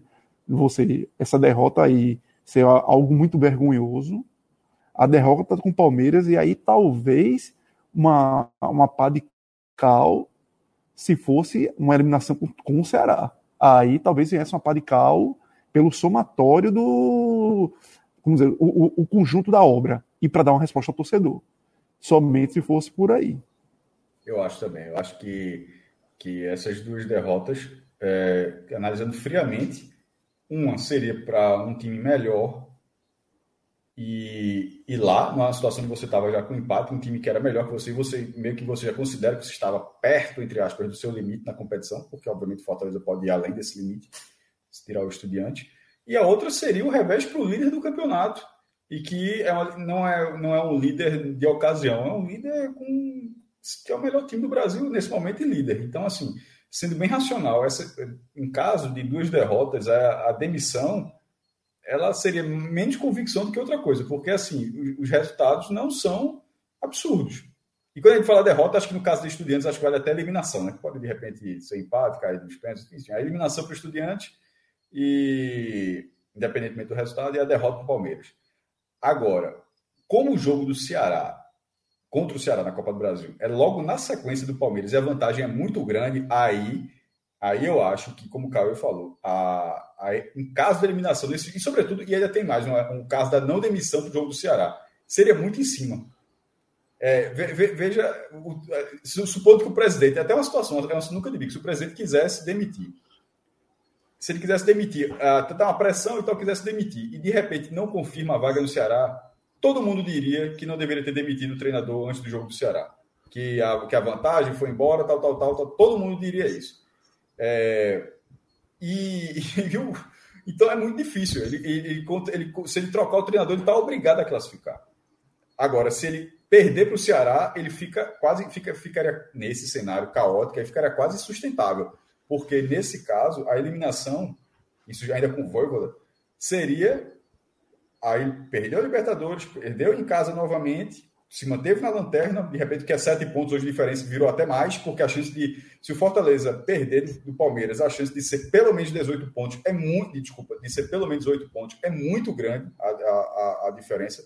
Basta o Atlético Goianiense empatar ou o Goiás vencer. Se isso acontecer, um desses resultados acontecer, é, a diferença já, vi, já, já sobe para pelo menos 8 pontos com o Fortaleza perdendo. Aí acontecendo isso, a gente vai para quarta-feira com um saldo muito bom diante do rival, e é contra o rival, lembrando, que isso sempre faz diferença. A gente falava contra o Ceará, os caras do Ceará dizem que não faz diferença, e é claro que faz, e contra o Fortaleza é claro que faria diferença, porque se fosse 2 a 0 você vai jogar, é, você foi mandante, né? Você vai jogar, fora de casa agora, no caso. A torcida ali mais no cantinho, a, a maioria do Ceará.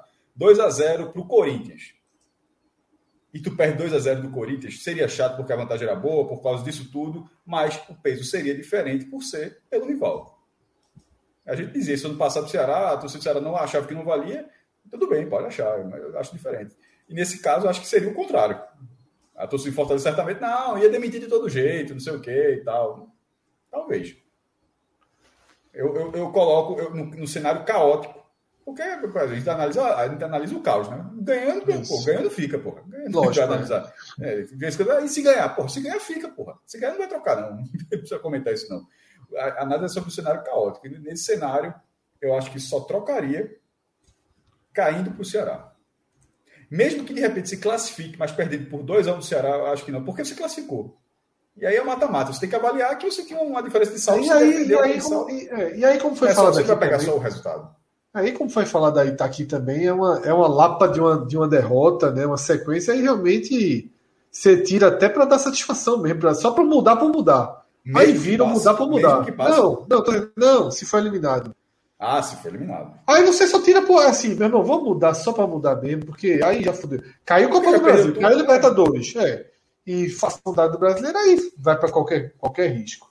Tá? Rodrigo, é, duas mensagens que eu li aqui, que eu queria citar e vão fazer para a transição do assunto, tá? Deixa eu só reabrir aqui. É, uma é só uma saudação a um amigo nosso que nos assiste em Dallas. Eu não sei se é Hamilton Silva. Alô, galera, assisto vocês de Dallas, nos Estados Unidos. Um abraço pelo Esporte Tudo. Então, um abraço aí para Hamilton ou Hamilton, não sei exatamente A pronúncia. Mas Hamilton, o cara mete o Hamilton, o cara tá em Dallas. Hamilton, veja só, Hamilton. Mas tem E, mas tem, é com E, pô, é com E. É com L. Não apareceu para mim a tela, não. A, mensagem foi para a tela, não apareceu para mim, não. Rodrigo, Rodrigo tá, tá, tá descansando. Largou, largou. Largou. Mas é H, é, é Hamilton. Hoje largou é. com a hora. Foi, foi. Aí, aí ó. Hamilton. Meu irmão, já vem da pronúncia. É foda esse. Já vem foda, já vem didático, pô. Professor de inglês, Irmão, cara. Veja só, pro americano falar Hamilton já vira a paleta, né? Porque o cara. É. vira a paleta da pronúncia. O cara em Dallas eu não meto o Newton, não. Eu vou de Hamilton. Hamilton, Hamilton Silva. Hamilton Silva.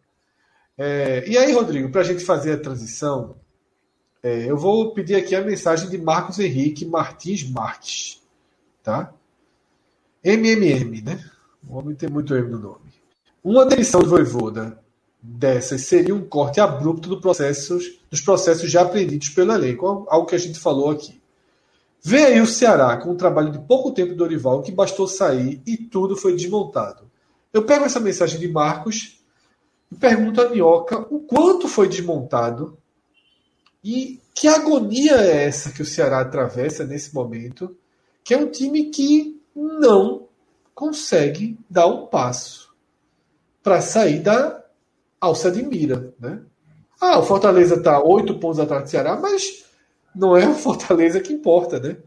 Goiás está ali do lado. É porque se essa for a régua, desce pro nome, então tá de bom tamanho, né? É. É assim. É...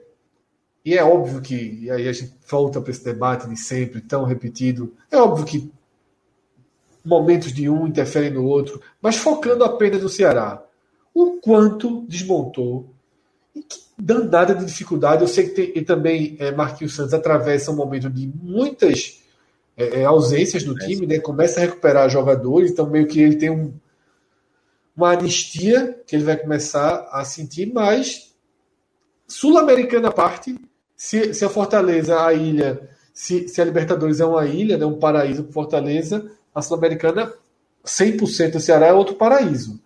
Mas os problemas do brasileiro são tensos, diria isso. Gera tensão. E o outro lado lá da, da eliminatória da Copa do Brasil está um 0-2, né? Contra um time que estava moralmente destruído. Esse time é o seu rival. Tamanho é. da bronca no Ceará nesse momento. É, eu vi, eu vi também, aí pegando também na minha bolha, né? Claro que não quer dizer nada, mas é só minha bolha. Alguns torcedores do Ceará falando, tipo, não, mas também tem muito time ruim que está ali, muito próximo do Ceará. Só que o Ceará também não tá essas coisas todas, entendeu? Tem time pior do que o Ceará? Eu acho que tem time pior. O, o Havaí não é esse time todo, mas o Havaí, por exemplo, consegue pontuar mais. Tem time pior que o Fortaleza, que é o Lanterna, quanto mais que o Ceará. Pois é, pô. É, exatamente. Então, a lógica, e eu sempre cito aqui o caso do ano passado, o Grêmio, o Bahia, não jogavam tão mal do que Cuiabá e Juventude e foram rebaixados.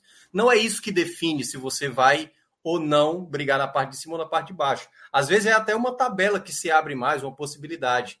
E é bom lembrar, eu, eu cheguei a falar, Fred, é, nesta segunda-feira, lá na rádio, participei tanto do podcast do Povo, que é o Footcast, e também lá da rádio de manhã, e eu falei que o Marquinhos ele tem uma data de validade, que é daqui a 10 dias, o clássico da Copa do Brasil.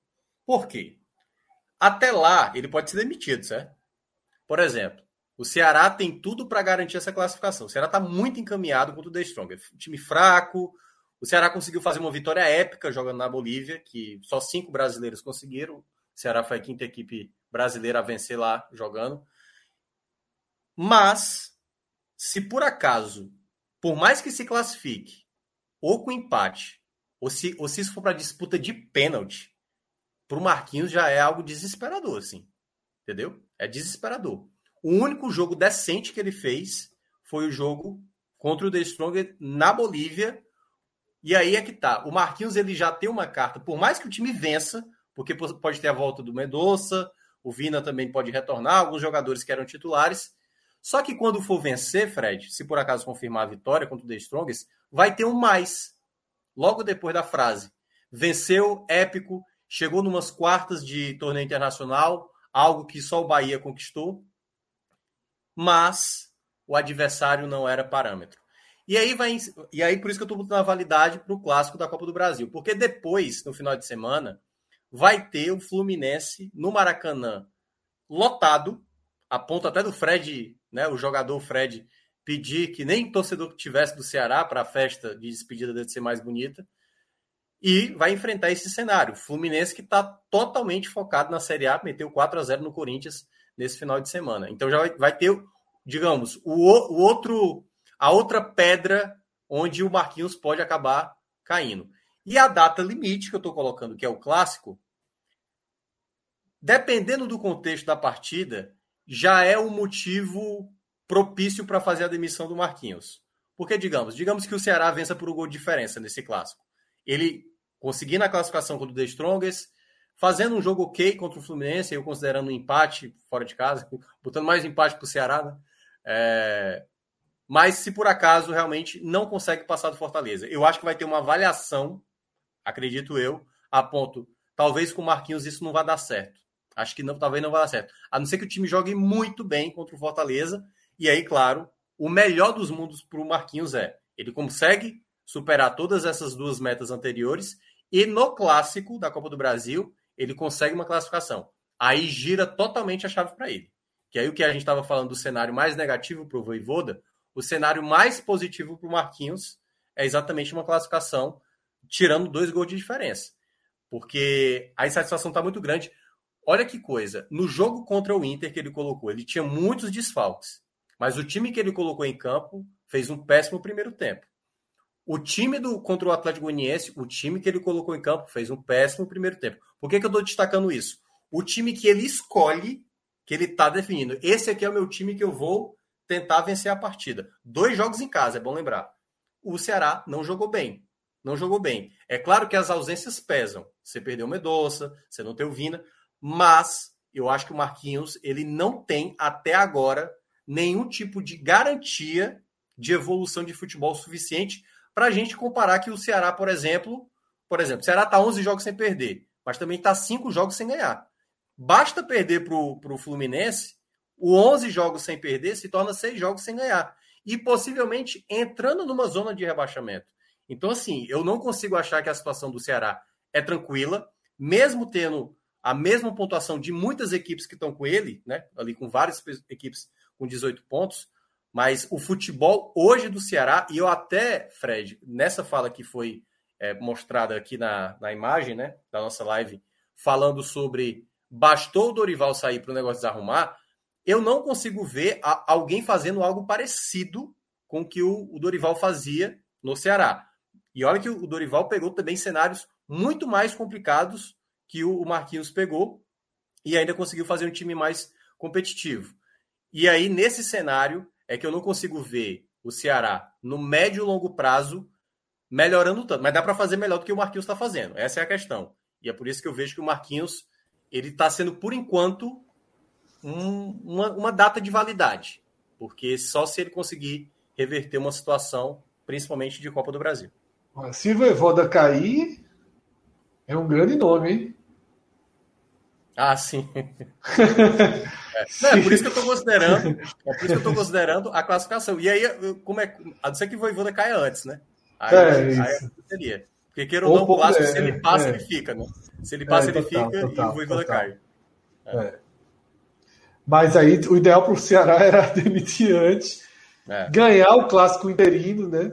E, e, e ficar com a Mas aí, obviamente, a gente está com muito sim e muita né, divagação. Mais uma brincadeira, mas uma brincadeira confundida de verdade, porque assim, não tenha dúvida que se o Fortaleza pôr Voivoda no mercado, muito time ah, balança. Muita é, muita gente. Na Série A, né? O treinador muito. Muita, gente, muita gente apressa, apressa o cenário, né? Vamos aproveitar Porra, aqui. Até pensando 22, 23, sabe? Sim. Porra, 22. Um Vasco da vida, por exemplo, tá subindo. Pelo amor de Deus. Sabe? É. Um... Mas assim, eu volto a falar, até pegando aqui a fala do João Vitor, né? O Marquinhos teve azar também, pegou uma onda de machucados. Isso, a gente falou isso, né? Eu concordo, certo? Mas a partir do momento que você não tem organização em campo, isso para mim me preocupa. Porque isso não pode ser. Eu, eu, eu vi gente falando hoje. Não, vou o, o, o Medoça voltando, então a, a questão está resolvida. Eu não sei bem, não, viu? Sinceramente, eu, que, eu quero ver as coisas na prática. Me parece uma muleta muito fácil falar isso. Como se Medoça por si só, o problema que o Ceará está tendo defensivamente está muito claro, sim. Quando, quando, por exemplo, o Luiz Otávio sai, já se torna como foi o Gabriel Lacerda no final de semana. Né? Tudo bem, o Lacerda fez a pior partida dele. Foi talvez só, só um dia especificamente muito ruim dele. Mas tem muita coisa ali. Tem muita coisa no Ceará que não está me agradando, não, assim como o Marquinhos Santos. Movimentação e tal. Os outros times são ruins? São ruins. Mas basta acontecer esse cenário. Eu, eu, eu vejo um cenário muito propício do Ceará se perder para o Fluminense entrar na zona do rebaixamento. E aí é como o Fred menciona, várias vezes já falou aqui. É um outro cenário, meu amigo. A zona do rebaixamento é outro cenário. A pressão é maior, entendeu? E aí pode rolar demissão. E aí se torna de novo uma nova interrogação, Fred. Porque sai Marquinhos. Como é que vai ser agora? Quem é que vai assumir, entendeu? Aí o pessoal fala, não, traz o Daí Helma. Não, traz o Guto de volta. E aí fica nessa base do não saber por qual caminho vai trilhar e de qual vai ser esse Ceará até o meio da temporada. Porque hoje eu não consigo ver, sinceramente, o Marquinhos terminando a temporada. Não consigo ver. Ele teria que ter uma. É, é muito difícil. Uma virada. Uma eu vou usar algo que. Eu não sei. Não sei quem foi que comentou. Acho que foi Cauê que usava essa expressão no esporte. Dalpozo já chegou demitido, né? Isso, isso, exatamente. Marquinhos Santos já chegou demitido. Aí é, é, é, é isso, né, Cauê? Era questão de tempo. E eu acho que Marquinhos Santos é muito questão de tempo. Foi uma contratação assim, sem muito sentido pro, pro Ceará, por vários contextos. É, e aqui eu não estou nem avaliando competência ou não de Marquinhos. Mas assim, veio substituir Dorival, que era um cara que era um patamar de treinador é, em termos de mercado bastante superior. Então, quando você, quando você perde Dorival, você vem na expectativa de que viesse o nome pesado e não veio. Então isso começa, o torcedor já já coloca a pulga atrás da, da orelha. Marquinhos é um cara que vindo, eu acho que a gente comentou aqui algumas lives atrás, semanas atrás, que não vinha com trabalhos, tirando o recorte recente de Juventude América Mineiro ali, ele vinha de vários anos mal. Então, assim, foi, foi uma puxada assim que o, o Ceará tirou assim, como se fosse assim, como se fosse uma coisa fácil. É, pareceu que o, o Ceará, ó, não quero pensar muito, tá Marquinhos aí no mercado, já trabalhou aqui no, no, no, mercado cearense, a gente conhece um pouco quem é, tal, fez algo há pouco tempo. É, o torcedor pode gostar, pronto, bota ele aí. Não vamos, não, não vamos é, pensar muito para não perder tempo. Eu achei, é, eu achei muito parecida com às vezes custa caro e está custando ao Ceará por mais que já, já viesse acho... de séries de empate, as, as suas muletas de. de, de... É, tá demorou um pouquinho o áudio a chegar, teve uma travada. Mas é, eu achei muito parecido com a escolha do Fortaleza por busca, quando o Ceni saiu, abandonou. Achei muito ali. Vamos ali na segurança, em alguém próximo, em alguém que a gente conhece, em alguém que a gente pode controlar um pouco. Cássio, quer acrescentar algo sobre a situação do Ceará? Eu acho que a gente já vem batendo muito na mesma tecla. É, o primeiro grande resultado que, que Marquinhos conseguiu foi o do Strongest, num cenário completamente atípico. Ele tem um mérito dele, naturalmente, mas era, era, o, era o Ceará bem. Quase era o central. Era o Ceará bem desfalcado, bem desfalcado é, tomando um gol no, no comecinho, virando o jogo, um cenário que, pô, que o Ceará conseguiu um, um, ótimo resultado, mas que não é não era o time que Marquinhos Santos vai utilizar no decorrer do brasileiro. Não é aquele time que jogou lá, é, não é o modelo de time que o Ceará vai ter. O resultado foi ótimo, mas não era. Ó, o time é esse, ele achou o time. Ele não achou o time, ele achou o resultado. Então, é, com o time principal do Ceará, eu acho que falta ele achar o time principal do Ceará para ser mais consistente, porque é, embora o Ceará tenha chegado a 11 jogos, repetido o Guto Ferreira, os 11 jogos sem perder no brasileiro, velho, a discussão do copo cheio, o copo vazio, começava exatamente nesses 11 jogos. Só que o, o copo esse copo é mais do meio ainda, porque são esse nove empates. esse copo está mais vazio, não é meio, não é meio cheio, meio vazio. Ah, é porque não. esse está vazio, esse está vazio, esse está tá vazio. Veja, é. são, são, duas vitórias, é um grão e grão, é tá contando milho, porra. Tá contando é, feijãozinho. Dois, irmão, duas vitórias e nove empates. É, é, é, é, melhor do que perder? É claro que é. Pô. Estou dizendo isso não. Tá? É por causa dessa sequência, inclusive, que o Ceará está fora da zona de rebaixamento, senão estaria dentro. É, tivesse perdido dois jogos, aí estava dentro, dentro da zona de rebaixamento, possivelmente. Mas nove empates em 11 jogos, seu time não é contundente. Eu acho que já ele, ele, ele, ele, passou já num.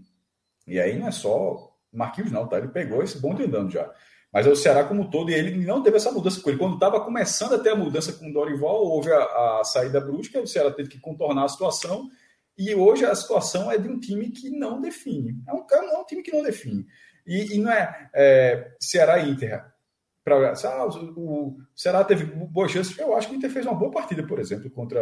Tá, tá, travou muito o jogo, fez o jogo que queria. O Inter fez o jogo que queria. Conquistou o resultado que ele queria. Ainda teve até chance de ganhar um jogo, inclusive, no final. Eu acho que o Ceará, eu vi um filme repetido ali dos jogos do Castelão. Inclusive, o Ceará, é, como mandante no Castelão, ainda não ganhou. Ele ganhou um jogo é, é, no Castelão, mas sendo visitante né, contra o, o Fortaleza. O clássico. É, o clássico. Eu vi mais do mesmo ali. E aquele, aquele time não, não define. Um time que não define, uma hora vai pesar. E sabe por que vai pesar? Já na hora que for para a igualdade da classificação. Nesse momento, qualquer time que empatar com o Ceará já passará o Ceará na classificação pelo número de vitórias, qualquer um. Sim. E nisso ele está já quase beirando a zona de rebaixamento. O Ceará já não tem o direito, nesse momento, de empatar com ninguém. Isso é, isso é muito ruim, pô. Nem com Fortaleza, tá? Mas, porque se for, aumente que o Fortaleza empate oito jogos. Mas se o Fortaleza eventualmente chegar no Ceará, tirar essa diferença, o Ceará ficará atrás do Fortaleza pelo número de vitórias. Porque é uma conta normal, não vai, não vai acontecer nove empates em 15 rodadas como está tendo, não.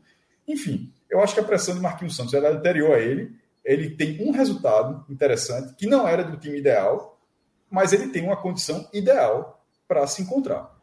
Porque é, esse, esse, ele, ele o, a, o portal que você estava precisando, ele, ele, não tem folga. Né? O Ceará não tem folga na tabela, beleza.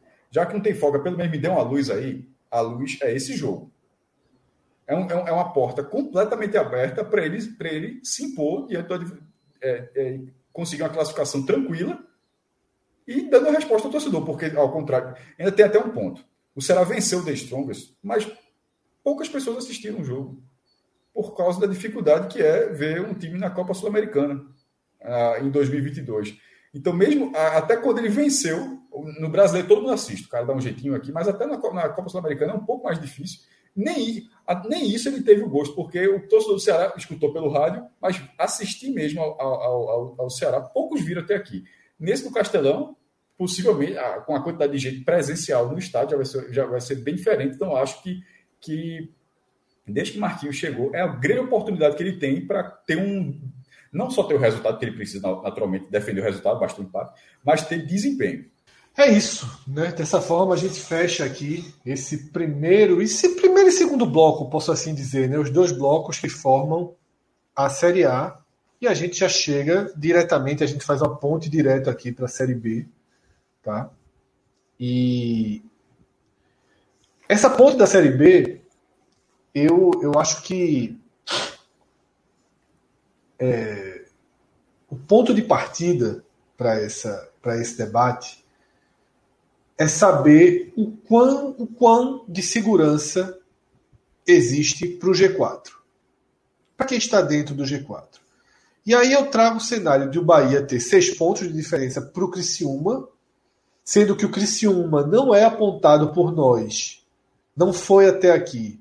Lula Bonfim até nos últimos teles tem começado a sublinhar, mas não é apontado pela nossa equipe como um potencial é, é, é, perseguidor, um time com força para além de ter ultrapassado o esporte, ultrapassar mais um. Tá? Então o Bahia tem seis pontos para o Criciúma, sete pontos para o esporte. O Grêmio tem três pontos para o Criciúma, quatro pontos para o esporte. O Vasco um pouco acima do Bahia. Qual o tamanho da segurança para Bahia e eventualmente Grêmio? Porque o Grêmio a gente sempre coloca nas costas do Grêmio todo aquele potencial de desenvolvimento. Tá? Qual o tamanho da vantagem? A gente está a três jogos de virar o turno, a gente tem um quinto colocado com números que o fazem um dos piores da história, né? abaixo da média. Historicamente, os quintos colocados nesse momento do campeonato têm uma pontuação maior do que o Criciúma tem hoje. Então, tem, tem conforto, tem segurança, tem margem, ou tem ainda 22 rodadas pela frente e uma história a ser escrita? Minhoca, como você é o único que está no silencioso, eu parto para. Ou o único que não está no silencioso, né? Eu parto para você. Fred, é... teve alguns movimentos né, nessa, nessas últimas partidas aí que, claro que teve, né? Eu acho que o principal delas, as mudanças de comando de Bahia e também esporte, que, que pode indicar uma recuperação. Né? A gente falou aqui na semana passada, eu mesmo disse que eu considero duas boas trocas para cada equipe. Tanto o Anderson com o Bahia, que mantém ali, não muda tanto, né? Tanto que eu até é, fui muito na linha do Cássio da semana passada, de que não muda tanto assim do trabalho do Guto, mas é um novo respiro, um novo trabalho, mas ele não pode é sair perdendo, ou seja, começar a ter tropeços demais, porque senão o negócio é, degringola. O caso do esporte, que é o perseguidor, ele vai ter que começar a confirmar essa perseguição. Então ele vai precisar ter as vitórias para começar essa perseguição. Porque, tirando o Cruzeiro, que eu acho que é o time mais é, é, contundente do campeonato, né? Ele, ele não tropeça o Cruzeiro, ele pode não apresentar um bom futebol, mas Agora ele já se sente muito mais à vontade, que aí eu acho que é o time que mais está garantido nesse acesso. É, Grêmio e Vasco, por exemplo, ele tem ali uns, uns indícios. O Vasco, curiosamente, ele está entrando numa coisa parecida do começo do Náutico do ano passado. O, o Vasco foi perder na 15ª rodada, tal qual o Náutico da, da, do ano passado. E aí, é claro, o Náutico ele ele saiu do céu e caiu rapidamente para o inferno, né? Assim, foi praticamente se tornou a melhor equipe para se tornar a pior equipe do campeonato naquele intervalo de final de primeiro turno para começo de segundo turno. Eu não acho que vai acontecer o mesmo com o Vasco, até porque o Vasco tem, tem qualidade, mas ele tem um treinador que não está agradando, o Maurício Souza, que chegou e o torcedor não está totalmente satisfeito com, com ele. Isso pode gerar, pelo menos no curto prazo, um problema. Mas eu ainda acho que o cenário, o cenário mesmo é o esporte é que vai determinar se essa perseguição vai acontecer, né? Claro, para isso também o Grêmio, mas principalmente o Bahia, se o Bahia também vai manter uma regularidade. Mas é, hoje o, o, o esporte está com 20, 20, 20, quantos pontos? 22. 22, né? É, realmente é uma pontuação baixa. Faltando três rodadas, não é isso? É três rodadas, tá faltando, né? Três rodadas. É. Eu acho que semana passada, Fred, você tinha falado é, sete pontos, se eu não me engano, foi? Sem contar o jogo do final de semana. Ou não? Era, foi sete pontos dos, dos 12 é, que tinha? É, eu, eu, acho que o esporte. Não, é sete pontos. Digamos, o esporte conseguiu um. Eu ainda quero sete. Né? A gente até falou isso no tele, porque agora conseguiu um, eu quero sete. Mas o que a gente tinha falado era realmente virar o turno com 29 Pronto. pontos. Pois é, porque 20, nesse 26, cenário... 28 a 29 pontos. é, nesse cenário para o esporte, para ainda estar tá vivo, né, para ter ainda um segundo turno ainda compensando, tem que chegar perto dos 30. Sem isso, cara, é muito difícil. Claro, dá para fazer, mas você tem que fazer uma, um, um, segundo turno tal qual o Vasco está fazendo, algo acima isso. de 33 pontos e tal. Porque nesse cenário, se os cinco continuarem nesse ritmo de pontuação, eu acho que aí você vai ter que, principalmente para o esporte, que é o perseguidor, vai ter que confirmar vitórias onde geralmente houve um tropeço. Né? Cada um teve um tropeço, o Grêmio tropeçou, o esporte tropeçou, o Bahia também chegou a ter tropeços, mas o, o esporte não. O esporte agora, quando acho que o Cássio tinha até mencionado também isso acho que um, uns dois raízes atrás. A sequência, na época lá do, do, do Gilmar da Pouso, ele já não dava tanta garantia de uma equipe que brigaria. Porque se você pega o ritmo de pontos do esporte nas últimas sete partidas, é difícil imaginar essa recuperação. E é por isso que Lisca precisa logo trazer o efeito multiplicador. Tem jogos sem vitória, vitória, vitória em nove jogos. Não, é, exatamente. Tá por não. Esse, não tem, não, não tá brigando. Não tá brigando. Tá fora da disputa, tá fora da disputa.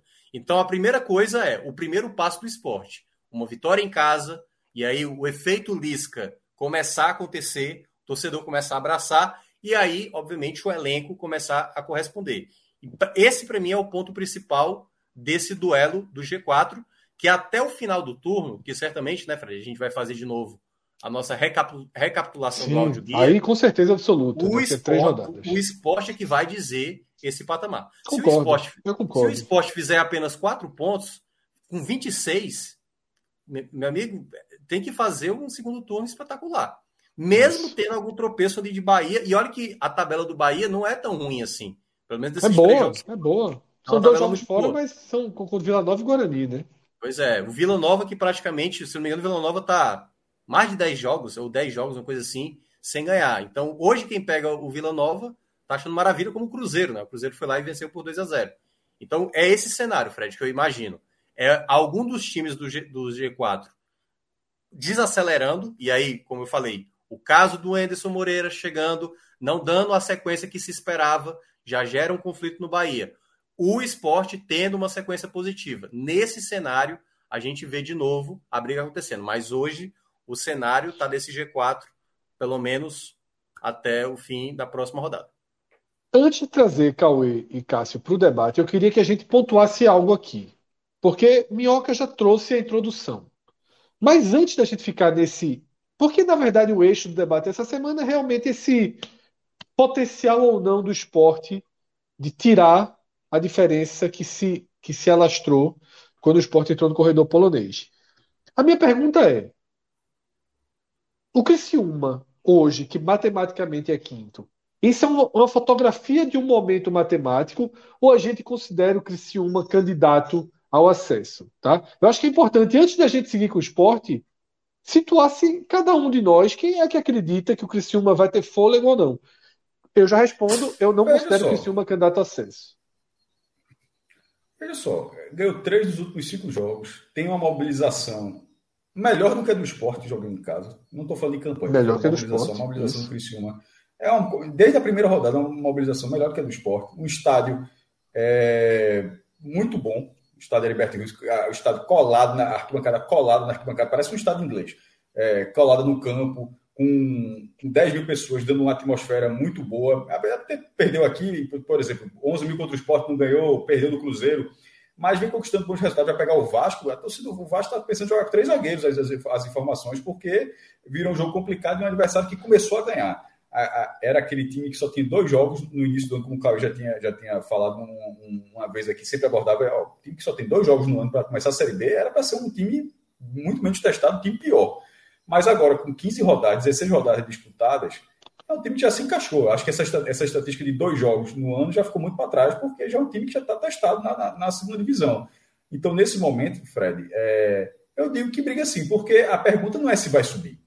A pergunta é se vai, se vai brigar. Eu não, não tenho nenhum indício que o Criciúma está agora está em quinto e daqui a 10 rodadas vai estar tá em décimo. Não, não, vejo, não vejo sentido em apontar isso. Eu acho que daqui a 10 rodadas ele pode estar tá em entre de quarto a sétimo. Pode estar ali orbitando onde ele está agora. Eu acho, que, eu, eu acho que o Criciúma está onde ele vai até, até metade do campeonato, pelo menos. Então, assim, eu acho que isso é disputar o acesso. Porque a pergunta não é se vai subir, a pergunta é se vai disputar. Disputar, acho que vai. É, eu também, eu também acho, viu, Fred? Eu, eu vejo essa situação. O Criciúma, eu lembro até do jogo contra o Cruzeiro, um jogo até muito questionado pelo, pelo pessoal do Criciúma, né? Que, como se tivesse tido um favorecimento. É um time muito intenso mesmo, como o Cássio mencionou. O estádio é uma pressão muito grande. Eles vão ter um jogo muito importante contra o próprio Vasco na próxima rodada, o que pode indicar mesmo uma entrada real, né? Se você vence o Vasco, primeiro, o Vasco vai para o terceiro jogo, o terceiro jogo sem ganhar. E aí você já está vendo uma calamidade ali e você está crescendo novamente né, na, na já, tá, já, ficaria a cinco pontos do vice-líder. Como é que um time que na 17 é. ponto que ele vence o Vasco? Um time que na 17 rodada está cinco pontos do vice-líder não está brigando. É, eu, ve, eu, vejo o Criciúma na disputa. Para acesso, assim, eu não, não, vou cravar, até porque hoje eu só consigo ver o Cruzeiro, assim, garantido, né? Todos os outros eu vejo uma possibilidade de, um, de derrapar, e claro, considerando hoje os quatro que estão os mais favoritos. Acho que da mesma forma como a gente olhou e, e comentou que o, o, o recorte do G4 para frente depende muito do esporte, eu acho que a chance do Criciúma entrar nesse G4 depende muito do próprio G4, de como eles estarão. Eu acho que o, o Criciúma é um time organizado, um time que joga muito na, na força do torcedor. Se eu não me engano, lá o torcedor, o sócio entra de graça. E é um pouco do, dos aflitos. Aquele é, dentro da, é muito dentro da cidade, assim, é, é, na área urbana da cidade do estádio, é muito próximo, muito, muitos prédios. Eu tenho um tio que mora assim a poucos metros mesmo lá do estádio. E então você desce do, do apartamento do seu prédio e vai para o jogo. Então é algo assim que e o torcedor compra muito lá. Então essas essas facilitações de alguma forma para o torcedor ir e a boa campanha de alguma forma faz com que o torcedor abrace e vá e empurre o time. O time tem um bom treinador, tem Cate e tem um jogador que está muito bem, que é o Marquinhos Gabriel, né? Que vive de momentos e Caio Dantas e, e ajudando bastante o time também. Mas é, é o time que eu acho que tem seus, suas limitações, tem seus limites, tem seu teto. É por isso que eu vou nessa de que eu acho que o, a chance do Criciúma depende muito mais de um desligamento de motor da turma de cima, dos quatro. Eu acho que se, o, se, o, se a turma de cima do, do desse motor, dos quatro, é, não parar, o Criciúma não chega. Agora, se alguém desligar, o Criciúma vai ficar nessa médiazinha de pontos como ele está aí, sonhando por ali por perto. Ó, se der uma brecha e o esporte ficar morto, eu estou por aqui. Mas não vai ser, talvez, muito pelos. Não é tirar completamente os méritos do Criciúma, mas vai precisar que alguém tenha muito demérito entre os quatro para que o Criciúma, para que os méritos do, Crici, do Criciúma sejam mais fortes para entrar ali naquele, naquela posição de ascender a primeira divisão. Isso, então Capítulo Criciúma parte, tá? Como, se, como considerar, Minhoca já introduziu, eu trago agora Cássio e Cauê para o debate, o cenário do esporte, tá? Com Lisca, um cenário é, que tem uma, uma força emocional, digamos assim, maior do que uma lógica técnica para uma perseguição. Mas, Cássio, eu até vou começar com você antes de Cauê, porque tem elementos do telecast que são importantes aqui e foram citados, e eu acho importante você trazer para cá, como o balanço jogo fora e, joga, e jogos em casa. O Sport tem dois jogos a menos em casa. É, isso não vai ser, isso não vai ser corrigido, como a gente até, a gente até se confundiu, nem na 18 rodada, que você pode pensar que todo mundo agora tem nove em casa, nove fora. Nem assim o, é, o esporte vai virar o, é, o esporte vai virar o turno tendo sempre essa lacuna. Dois jogos diminui para um, dois diminui sempre e nunca vai estar igualado. Para igualar vai demorar bastante ainda e eu acho que isso faz diferença. É, vou dar um exemplo aqui. Hoje o, a tabela do esporte é espelhada com o Náutico, por isso que o exemplo é o Náutico. O Náutico já está a quatro pontos do esporte. Aí o cara disse, ó, oh, por que, que o Náutico, o Náutico venceu o jogo do esporte por que, que o Náutico não briga pelo acesso ao esporte e briga? é uma, é uma leitura justa, tipo, esses quatro pontos, é, tudo bem que é quatro pontos para um time que já está a quatro pontos, né? Ou seja, é muito ponto. Mas não está tão distante. Tipo, o Náutico, inclusive, chegar no esporte talvez seja mais fácil do que o esporte chegar no Grêmio. Mas a, analisa, na hora que você analisa as duas tabelas, a do esporte e a do Náutico, tem uma diferença. O Náutico tem nove jogos nos aflitos e sete fora. O Sport tem sete jogos como mandante e nove fora. A, a inversão disso, ela, ela é improvável que se mantenha quatro pontos de diferença entre Náutico e imagino mas assim, improvável que na hora se botasse agora contra qualquer adversário, desse uma, uma distribuição natural da Série B dois jogos em casa para dois jogos fora, dois jogos fora, eu acho que o esporte tiraria, pelo menos um, um ponto não tiraria de diferença, acho que tiraria. Então, assim, eu acho que isso faz diferença, eu fiz esse comparativo, porque o Náutico é um exemplo direto, é a tabela dele espelha quando o esporte. Ou seja, toda vez que o esporte joga em casa, o Náutico joga fora, toda vez que o Náutico joga em casa, o esporte joga fora. É, e isso para os outros adversários deve fazer diferença. Agora, os, os, os adversários acima, né, os que estão no G4, porque o esporte tende a ter mais jogos dentro de casa. É, agora, ele, ele, ele, já deu umas farrapadas. A farrapada com o CRB e a, do Brusque, a do Brusque possibilitou uma troca de comando, mas foi farrapada. do Grêmio não foi farrapada. Ali foi um jogo duro e terminou 0x0, lutou e tal. Mas a do CRB foi uma farrapada. Ele levou um, um, cometeu um pênalti com 5 minutos e não conseguiu mais reagir, apesar do gramado difícil. E contra o Brusque, uma atuação muito fraca né, do ataque. É, mas, mesmo com a falta de ataque, ficou claro no Rio de Janeiro, Fred. O Sport tem 10 gols em, 15, em 16 jogos. É uma maluquice. A gente está falando de um time que está ali em sexto lugar, quatro pontos da, da zona de classificação, mas um time que não vence seis jogos e tem 10 gols em 16 rodadas. Isso é, é muito bizarro. Pô. São, o esporte tem alguns números muito bizarros. O desempenho, o desempenho do ataque é, é, assim, é um negócio impressionante.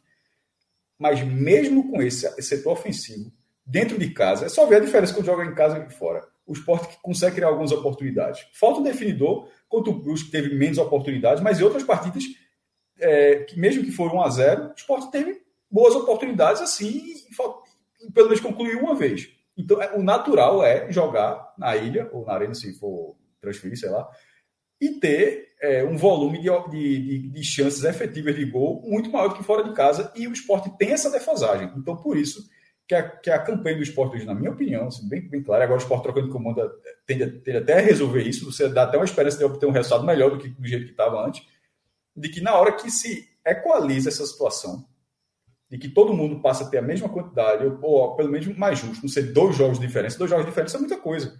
Porque dois jogos de diferença, o esporte, em vez de estar quatro pontos do Grêmio, poderia estar um. Ou, em vez de estar sete do Bahia, poderia estar quatro do Bahia. Então tem uma diferença muito grande de ter uma defasagem de, dos jogos, como dentro de casa e fora de casa.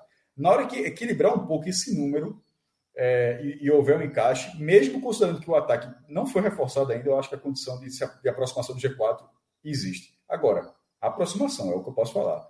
Entrada no G4, aí o time precisa ser muito mais efetivo, porque um time com 10 gols em 16 rodadas não, não inspira confiança do G4 sob nenhum aspecto.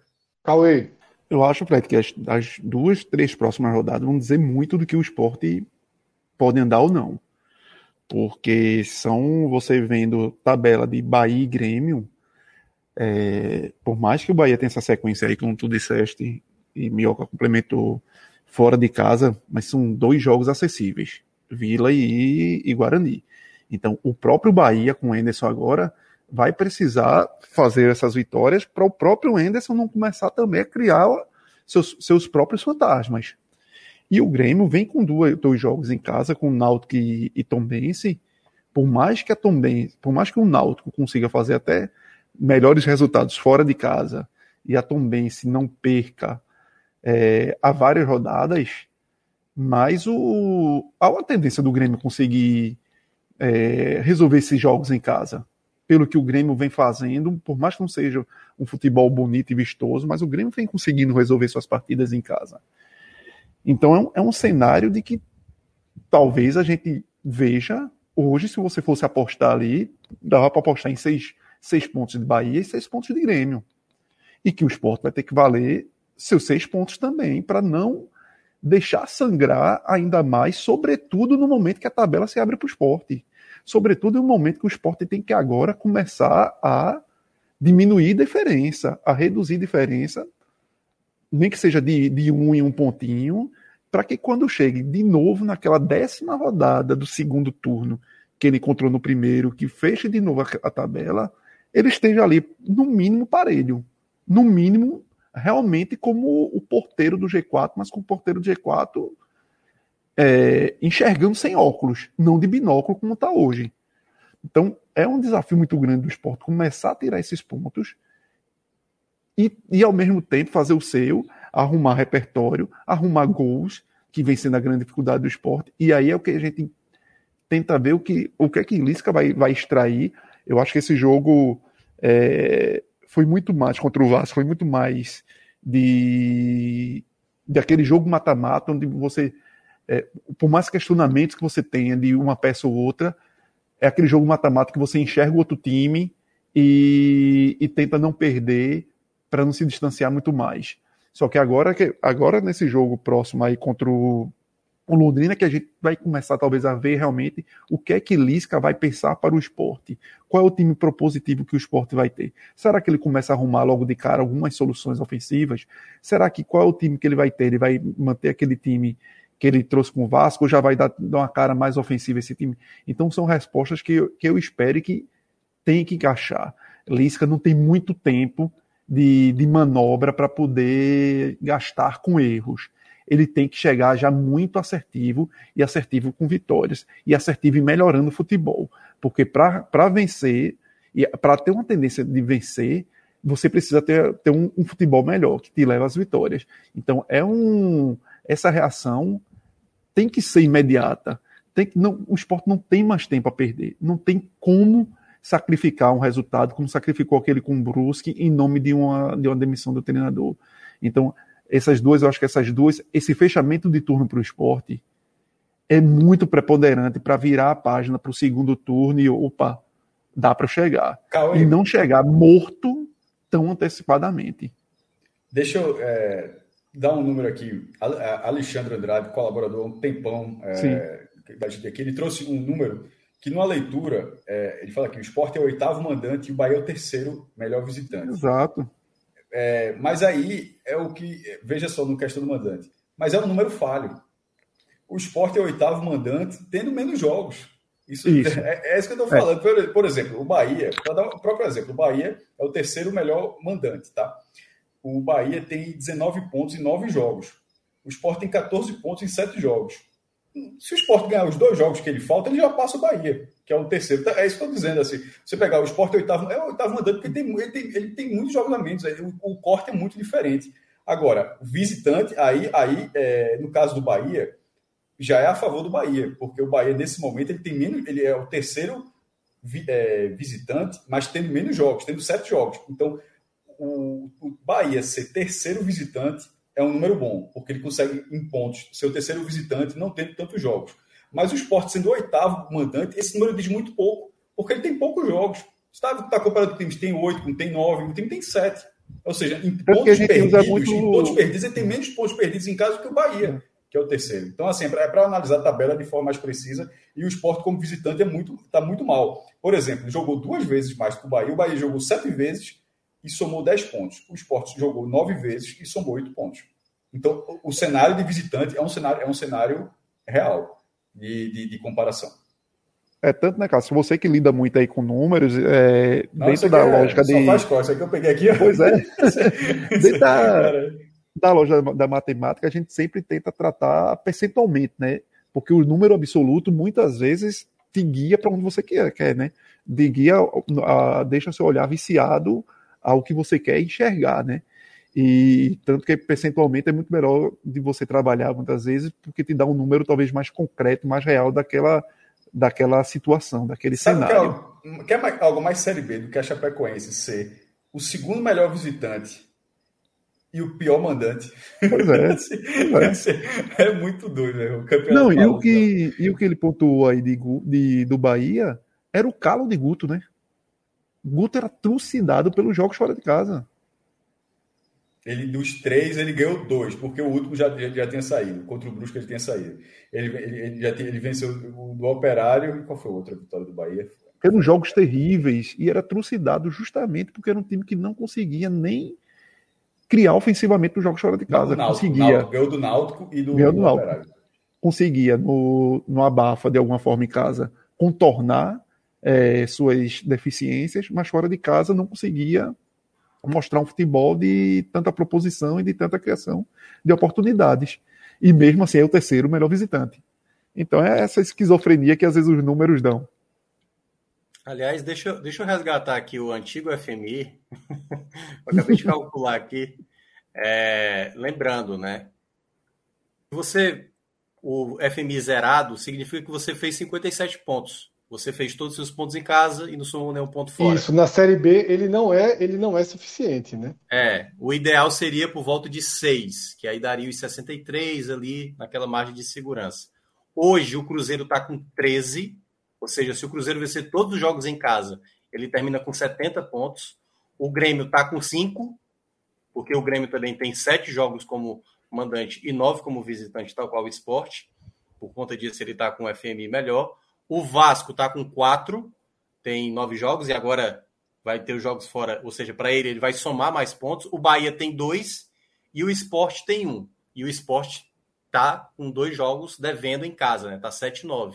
Então o esporte tem que. Não pode é perder ponto em casa, porque aí o FMI do esporte Isso. já cai mais, né? Porque aí você. É aquela coisa, jogo em casa, ou você não perde, né? Ou você vai sair perdendo ou dois ou três pontos. Então, o FMI está indicando nesse momento uma boa vantagem do Cruzeiro e uma briga ali entre Bahia e Esporte, muito por conta dessa questão do mando. Se o Bahia tem nove jogos em casa e o Esporte tem sete, tá dando esse FMI diferença de um ponto a favor do Bahia.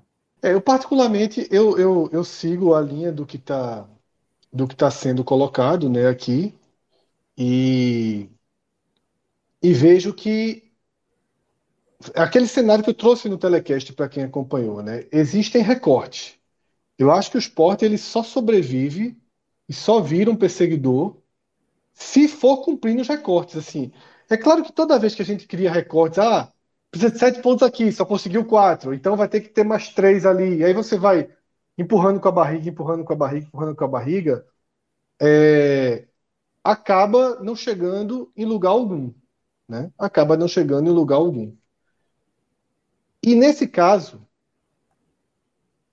eu acho que é fundamental para a sustentação moral e até para o limite técnico do esporte, porque o esporte conseguiu se firmar no G4, chegou a ser líder, segundo colocado, né? É, conseguiu se firmar no G4 no limite técnico, no limite do limite do limite técnico contra adversários mais fracos. O esporte voltará a ter uma tabela agora com 13 jogos mais factíveis. Né? O esporte tem 13 jogos mais factíveis pela frente. Uma tabela é, que permite que permite esse esse passo, tá? E ao permitir esse passo, eu acho que toda conta ela tem que se sustentar pelas etapas minimamente concluídas. Então, se a gente fala em pelo menos mais seis ou sete pontos nessa, nesses três últimos jogos para virar o turno e tentar na, tentar que o Bahia, nem o Vasco, nem o Grêmio ampliem, porque eu acho que se o Sport fizer seis ou sete pontos, o esporte consegue pelo menos segurar o cenário atual. Isso. E se segurar o cenário atual, ele vai para aquele recorte de 10 jogos onde Dalpozo somou 18. E aí, Lisca tem que ser mais efetivo que Dalpozo.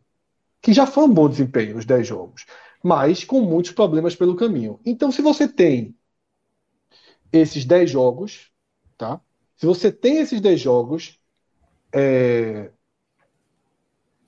e conseguir ali 22, não, não precisa ser uma revolução, não. 22, 21, 23 pontos, 4, 5 a mais do que dá o pouso.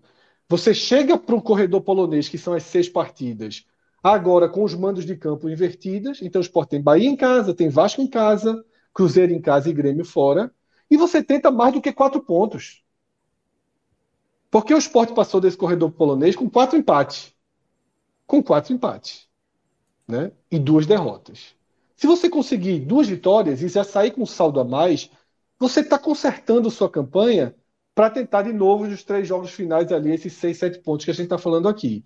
Essa conta eu acho que vai dar 64, eu não fiz ela de cabeça, pontualmente. Vai dar 64, 65 e, e seja como for, tá? Mas é, esse é um desenho, tá? Que eu acho que tem que ser cumprido passo a passo. Passo a passo é fundamental que ele seja cumprido dessa forma. Então, é, é um, um, um, um ponto crucial, nevrálgico do esporte, cumprir essa, essa missão. Tá? Fred, até porque os resultados precisam validar o efeito Lisca. Porque possivelmente Exatamente. os reforços do esporte não devem também ser nada sobrenatural, até pela condição financeira do clube, ao ponto de que vai ser um, uma grande revolução técnica em termos de nome de jogadores que vai, vai acrescentar o time. Lógico que ali na frente o, o deserto é tão grande que o que chegar minimamente pode ajudar muito. Mas você não vai trazer três jogadores de nível primeira prateleira da Série A. Você não vai conseguir trazer. Então, o, o que vai precisar muito é desse efeito Lisca. E você validando esse efeito Lisca com resultados nessa faixa de tabela no qual você enfrenta times teoricamente inferiores a você, por mais que você não seja um grande time, você começa, você dá a moral que o time necessita. Você dá o, o volume de jogo que você necessita para quando você voltar a enfrentar a turma lá cabeça, você tem a moral e você tem a confiança necessária para que aquele trabalho seja realmente confirmado nos grandes jogos. E aí sim, como tu disseste, fazer mais do que os quatro prontos, os quatro pontos ali. Até porque no mata-mata tem a chance de você tirar mais pontos. Mas é muito importante isso. É muito importante o esporte conseguir validar esse efeito Lística que é tão esperado pelo torcedor do esporte. Eu acho que esse, esse é o ponto é o ponto em questão, de fato, tá? Deixa eu ver aqui se tem comentários, porque eu estou aqui no celular. Tem tem superchat, né? É, Raul Castro, ele já é um assunto que a gente já já trabalhou, né? Mas Minhoca pode dar uma, uma resposta matemática de novo, né? Criciúma é o pior quinto colocado da história. Isso pode significar um ponto de corte menor. Pode, mas está muito longe para isso, né? Todo esse debate capacidade de reaproximação do esporte, ele vai por aí, né, Minhoca? É, aqui eu estou olhando aqui, eu não. A minha planilha não está atualizada, mas em 2006 a gente tinha um quinto colocado com 23 pontos. E tinha muitas equipes emboladas, né? É, a gente tinha do quinto até o oitavo com 23, o nono com 22, do décimo ao décimo terceiro com 21. E nesse exato momento, né, na Série B, a gente está vendo uma pontuação baixa. E aí eu costumo falar que existe duas linhas de corte. Uma é a do Bahia, a do Bahia hoje, né? E a do Grêmio, que ficam olhando para o quinto colocado. O Vasco também fica olhando ali para no caso do Criciúma. Se eu fizer mais do que o quinto, está maravilhoso. E outro é para quem está perseguindo. Tanto o Criciúma quanto o esporte, eles ficam olhando a pontuação desse quarto colocado que eles precisam levar. Isso, obviamente, para cada equipe, é por isso que geralmente esses sites de que dão essas, essas porcentagens, eles estabelecem pela posição, não é bem pa, para o clube.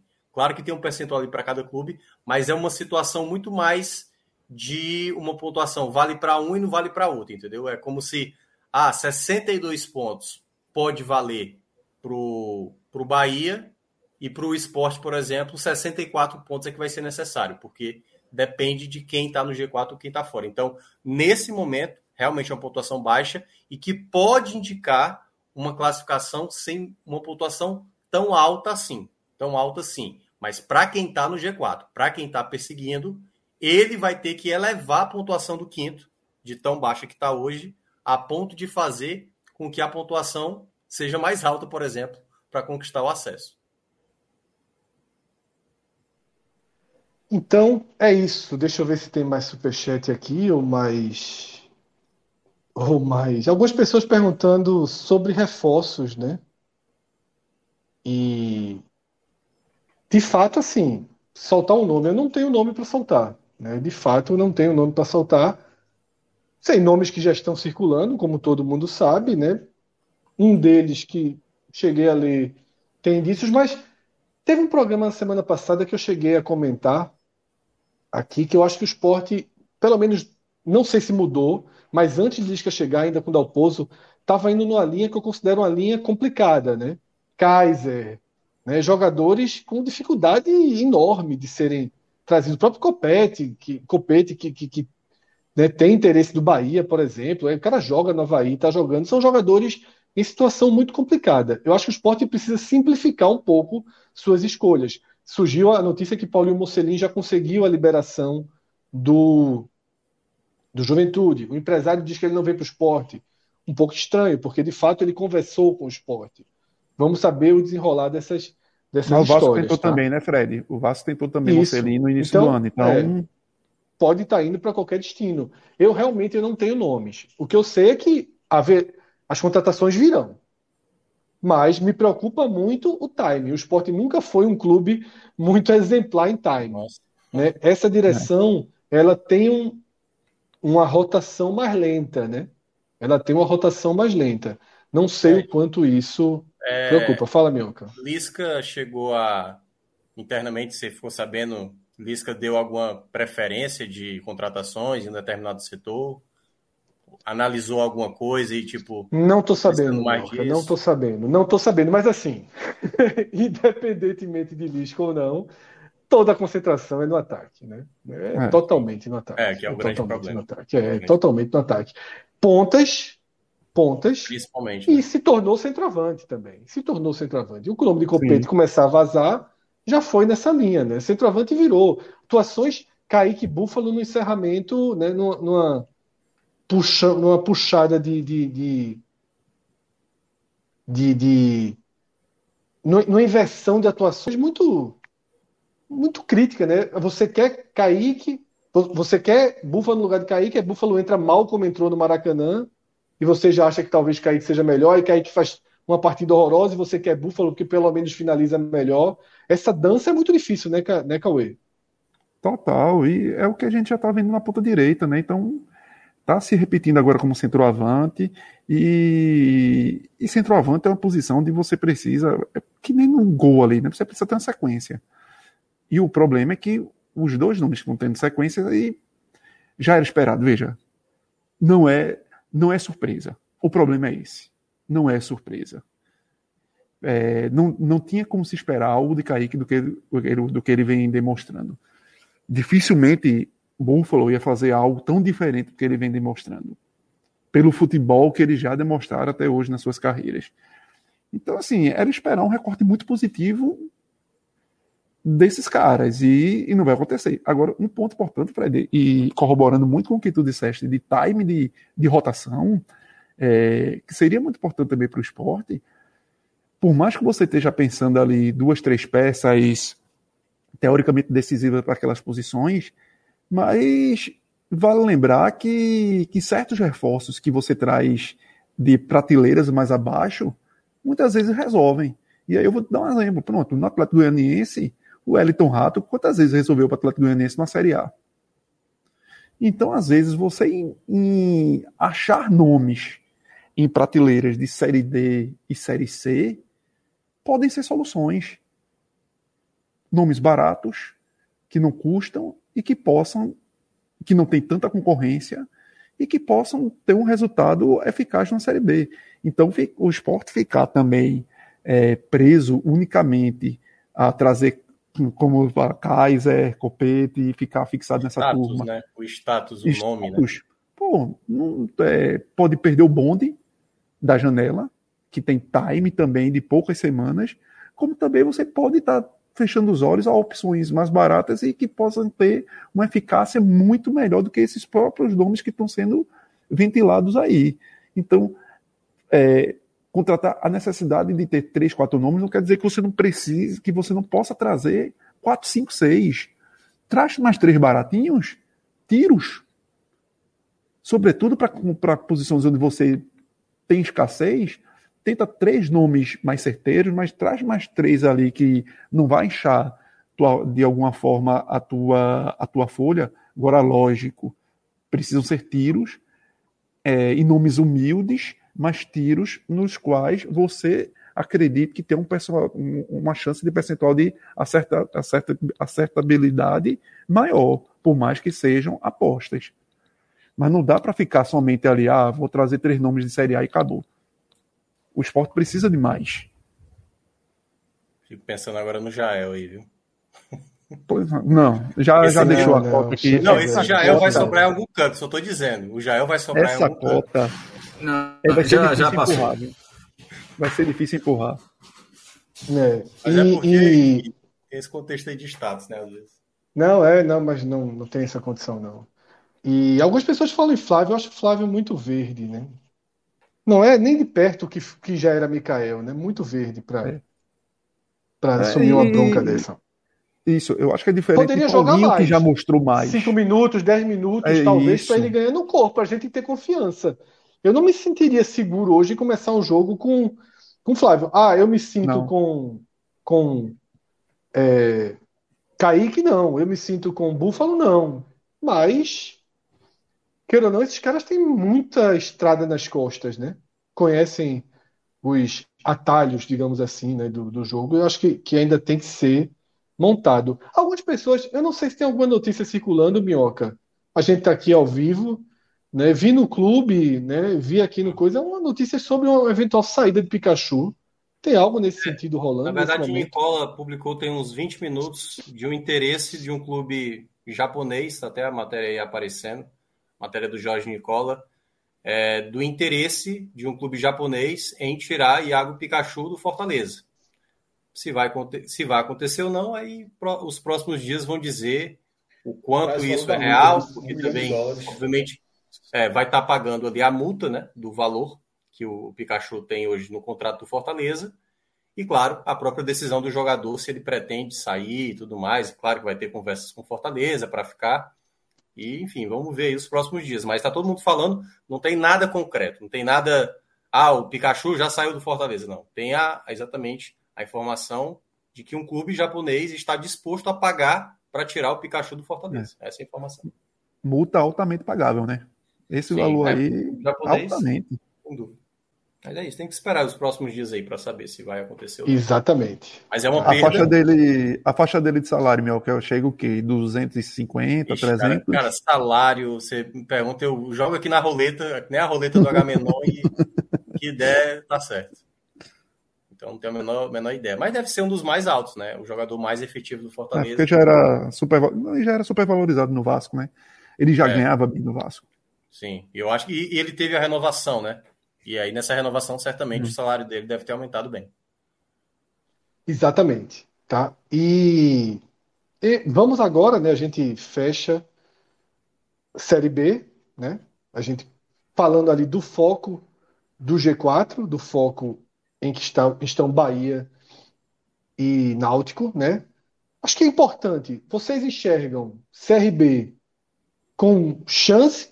A gente sempre trouxe o CRB como um, um time que poderia se organizar, né? Ser um perseguidor, mas sempre falta o resultado, sempre falta, né? Um, um, um, algo mais. O Náutico deu sinais de melhora.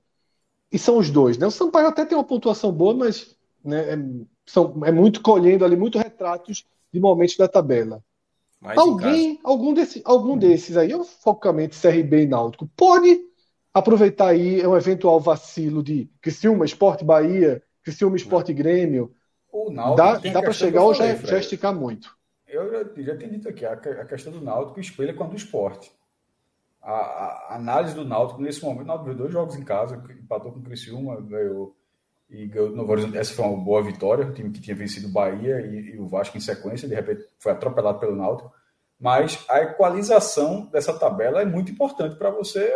Não é só, é, não é tipo pegar, o Náutico tem 18, o Sport tem 22, pronto. Então agora a diferença é, acho que tem, tem alguns elementos ali que para ter calma sobre a situação de um está estável ali e do outro se recuperou. Agora, a saída da zona de rebaixamento do Náutico foi interessante, mas em algum momento o Náutico vai ser um time que vai jogar muito mais fora dos aflitos do que nos aflitos. Nesse momento ele tem, sete, ele tem nove jogos em casa e só duas vitórias em casa. É, e sete partidas fora de casa.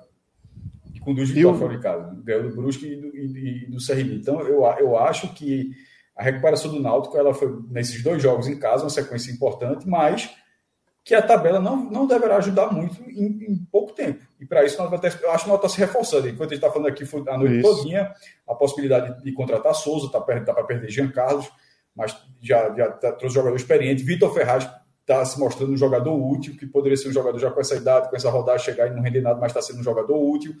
E o Náutico precisa na questão do ataque ainda.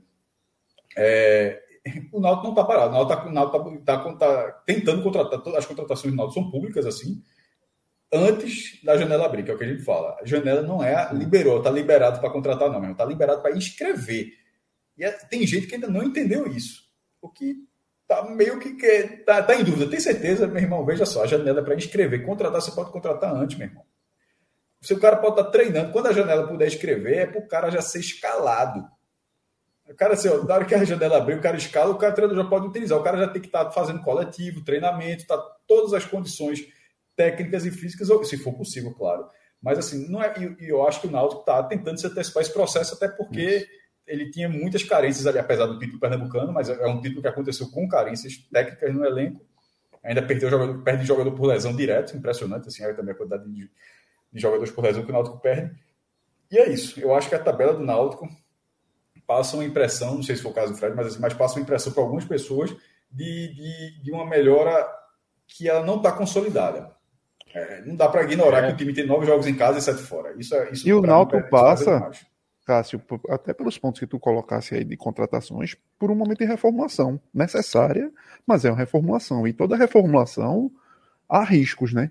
E, e é, Roberto Fernandes conseguindo de alguma forma se consolidar, consolidar essas vitórias deram, deram de alguma forma uma paz a Roberto Fernandes que vinha sendo muito é, colocado ali em xeque de que somente se valeu como título do Pernambucano e ele tá os novos resultados de alguma forma dão essa sobrevida para ele, para ele ser o comandante dessa reformulação. Só que é uma reformulação que, como você traz novos nomes e você também começa a escantear outros que estavam por aqui, que naturalmente você traz um reforço é para substituir quem, quem estava atuando os 90 minutos ou próximo disso. Então, parte para um novo risco de, do Náutico de ter assertibilidade ou não.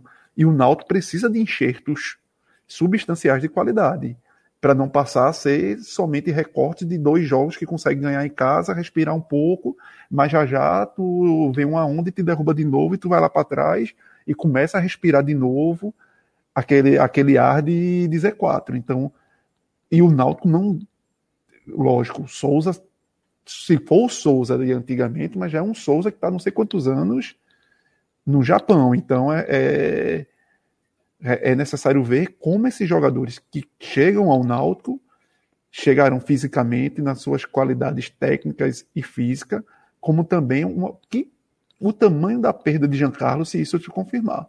Porque é um, é um peso gigante. Giancarlo hoje é, manda no time. Por mais que não esteja talvez no melhor momento dele em toda a sua trajetória no clube, mas é um cara que o jogo do Náutico passa por ele. E aí é aquilo que a gente falou por Fortaleza sem Voivoda, é, é remontar todo um sistema de jogo. O Náutico sem Giancarlo é remontar todo o sistema de jogo. E aí não é pensar que, ah, Souza vem do Japão, vai sentar aqui e vai jogar.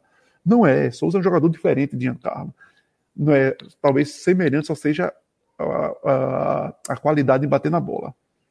Somente. Mas é outra dinâmica de jogo, é outro estilo de jogo. O Souza era muito mais um segundo volante, um terceiro homem meio de campo. E Giancarlo é um cara que pisa muito mais na área. Então é completamente diferente. Então é entender como o Náutico vai se portar com todas essas mudanças que podem, que devem ocorrer dentro do elenco. Eu acho que o CRB ele tá naquela coisa de ficar ali, sabe, pontuando, pontuando e o meio da tabela tá acontecendo. Então não não chega a ponto de chegar ali na parte de cima. E olha que eu estou falando da equipe nordestina, talvez mais propícia para terminar numa primeira parte de tabela, mas não a ponto de brigar pelo acesso. O Sampaio está se valendo muito pelo mando de campo. Né? O fato de jogar sempre em casa está fazendo o Sampaio resistir, né? não entrar num problema maior, mas fora de casa. Tanto é que o duelo que teve agora nessa última rodada foi Chapecoense, o pior mandante contra o Sampaio, que era o pior visitante. Alguém ia prevalecer, ou um empate, que cada um ia ficar na mesma. Deu. O... Prevaleceu o Sampaio Corrêa, curiosamente. Ou seja, o pior mandante continuou com a sua sina e a Chapecoense venceu o primeiro. E o caso do Náutico, que a gente está comentando, dessas trocas que estão acontecendo, ele agora conseguiu uma vitória para respirar, né? Mas a onda que o Cauê mencionou, é meio que tá vindo uma onda. Sabe aquela onda que você tá vindo construindo assim, ó? Tá vindo só a sombra? É o Grêmio fora de casa, próximo jogo. Então, aí, o, o que é bom para o Náutico é porque vai ter um duelo entre Por isso que eu falo que a análise da tabela precisa ter uma diferença, porque esse jogo em casa era uma relação a outra. Então, assim, a, o equilíbrio da tabela vai deixar o Náutico ali. A posição do Náutico ela está como se fosse. É, é, eu, eu falo isso de qualquer situação, qualquer clube, né? quando, quando tem uma distinção, minhoca. Sabe é, aquelas corridas de 300, 400 metros? Porque já excede a reta, ou seja, o cara começa na curva e ela é feita, ela é feita de forma posicionada que quando você entra na reta, meio que você equaliza. O cara que sai lá na raia 8, o cara sai lá na frente. Mas na hora que vai para a linha de chegada, ele pode até ganhar a prova, mas a, a curva vai equilibrar. E, e na, mas na hora que os primeiros passos, você pensa que aquele cara está muito na frente dos demais. E dá essa falsa impressão. Então, eu acho que é um pouco do que acontece no campeonato quando há uma distorção de tabela, como nesse momento, em alguns casos. Tem times que estão é, só com uma diferença, tem, tem oito, tem sete, tá, mas quando tá, tem um tem sete em casa, oito fora. Não, são quantos jogos? Já foram 16. Tem gente que tem oito e oito, tem gente que tem. Enfim, Isso. mas na hora que vira 9 e 7. É. é, mas 9 e 7 é muito puxado, pô. E numa Série B tão, assim, tão justa na pontuação, é muito pouco ponto de você estar tá no Z4 para você estar tá num, num, cenário ali de oitavo, sétimo lugar, é muito pouco ponto. Então faz muita diferença isso que tu estás dizendo, Cássio, de que dois jogos a mais em casa, pô, isso Não, é, daí... É, são, são, são, fotografias, né? São é. fotografias é. que, que... É porque nesse momento, como a rodada tapar, a gente é, a gente é levado a pensar que tá todo mundo com 8 e 8. Isso. Não, não dá 8 e 8. Não é uma rodada Isso. par que tá todo mundo na mesma situação. Oh, pra, é uma fotografia uma muito distorcida. Oh, o FMI do Náutico tá dando ele no Z4 nesse momento. Vila Nova tá, tá com menos 12, Guarani com menos 10, Ponte Preta e Náutico com menos 9. Aí vem Londrina com menos 8, CRB com menos 7, CRB com menos 7. E é, o CSA, que tá, né? o CSA é. que tá na zona do rebaixamento tá com menos 5. Porque é o 9-7 de Alagoas. Nove né? jogos fora de é. casa, né? É. E aí agora é o 9 7 de Alagoas. Ele vai ter aonde, onde ele perder agora, né? Dois jogos em casa. É, e, e, não vai, e como a gente estava até batendo ontem também no Telequest, não vai nem ajeitar nem na vigésima rodada. Porque a vigésima rodada já começa troncha de novo, né?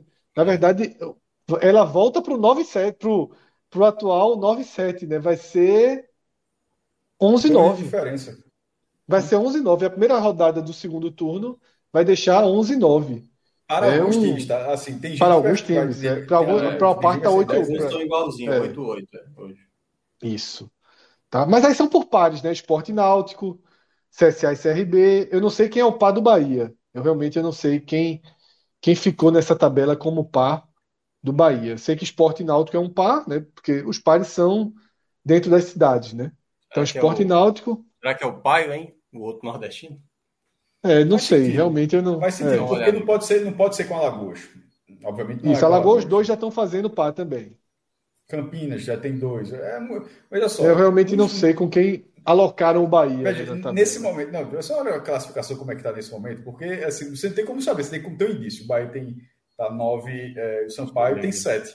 E, e fora de casa, Bahia sete e o Sampaio 9. E na próxima rodada, é, o Bahia joga joga fora e o Sampaio joga em casa. É, veja só, tá invertido. É, é muito. Minhoca acho que matou a charada aí. Eu acho que é o Sampaio. É, acho que juntaram mesmo. É. é. Então fizeram essas composições, tá? Vamos para a série Detalhe, C. Supondo, supondo, Fala, tem, que ter um, tem que ter um espelho. O Bahia tem que ter um espelho. Tem que ter, tem que ter. É, né, considerando que tem esporte náutico e CRB CSA, eu, eu colocaria o Sampaio também, tá? Não sei nem qual é, a gente está tá deduzindo, mas se fosse fazer uma tabela de início, ó, quem vai ter que espelhar com alguém? Pô, espelha, espelha com o Sampaio, é mais perto ali, está na mesma região, dá para fazer um cenário. Faz, é, faz, muito sentido que seja o Sampaio. Eu acho que é, viu? Tô dando uma olhada aqui, até agora eu tô na décima rodada, nenhum dos dois jogou como mandante e visitante, Sim. sempre é um mandante Sim, e outro visitante, então deve então, ser a combinação mesmo aí. Então vamos para a Série C, né? Vamos para a Série C porque, como a gente falou, a missão desse programa hoje é ir fatia a fatia. E na Série C a gente tem o Vitória hoje a quatro pontos do G8, tá? E a três pontos do Z4. Como eu falei lá no pré-programa, o Vitória está para tudo ainda, né? Porque ainda faltam né? Ainda falta o último terço, né? São 13 jogos, 19. A Série C era disputada em turno único, né? Então, é, gente, nem tem uma curva de melhora, nem uma curva de pior. O Vitória vem fazendo esse campeonato. A lógica diz que ele vai terminar por aí, né? Pelo tipo de, de, de campeonato que ele faz. Mas dá para enxergar alguma coisa, camisa, algo que seja para pensar um sprint aí do Vitória para tentar essa vaga entre os oito. Dentro dos oito, inclusive, só tem um clube do Nordeste atualmente, né? Não, tem dois clubes, o ABC, e o Botafogo, da Paraíba, né? Que fazem campanhas lá em cima o tempo inteiro. É. E são candidatos ao acesso. E são candidatos ao acesso. Tá? Como é que vocês estão enxergando esse desenho da Série C? Ó, deixa eu passar primeiro, Fred, a, a sequência, né? A gente vai para o último texto, a sequência do Vitória é o seguinte: pega o São José, que é o sexto colocado, que está nesse exato momento a cinco pontos do Vitória, fora de casa esse jogo. Depois enfrenta o Paysandu, que é o segundo colocado hoje. Depois enfrenta o Ferroviário, que está em queda livre, hoje está na, na, zona do rebaixamento. Jogo, jogo aqui no, no Ceará.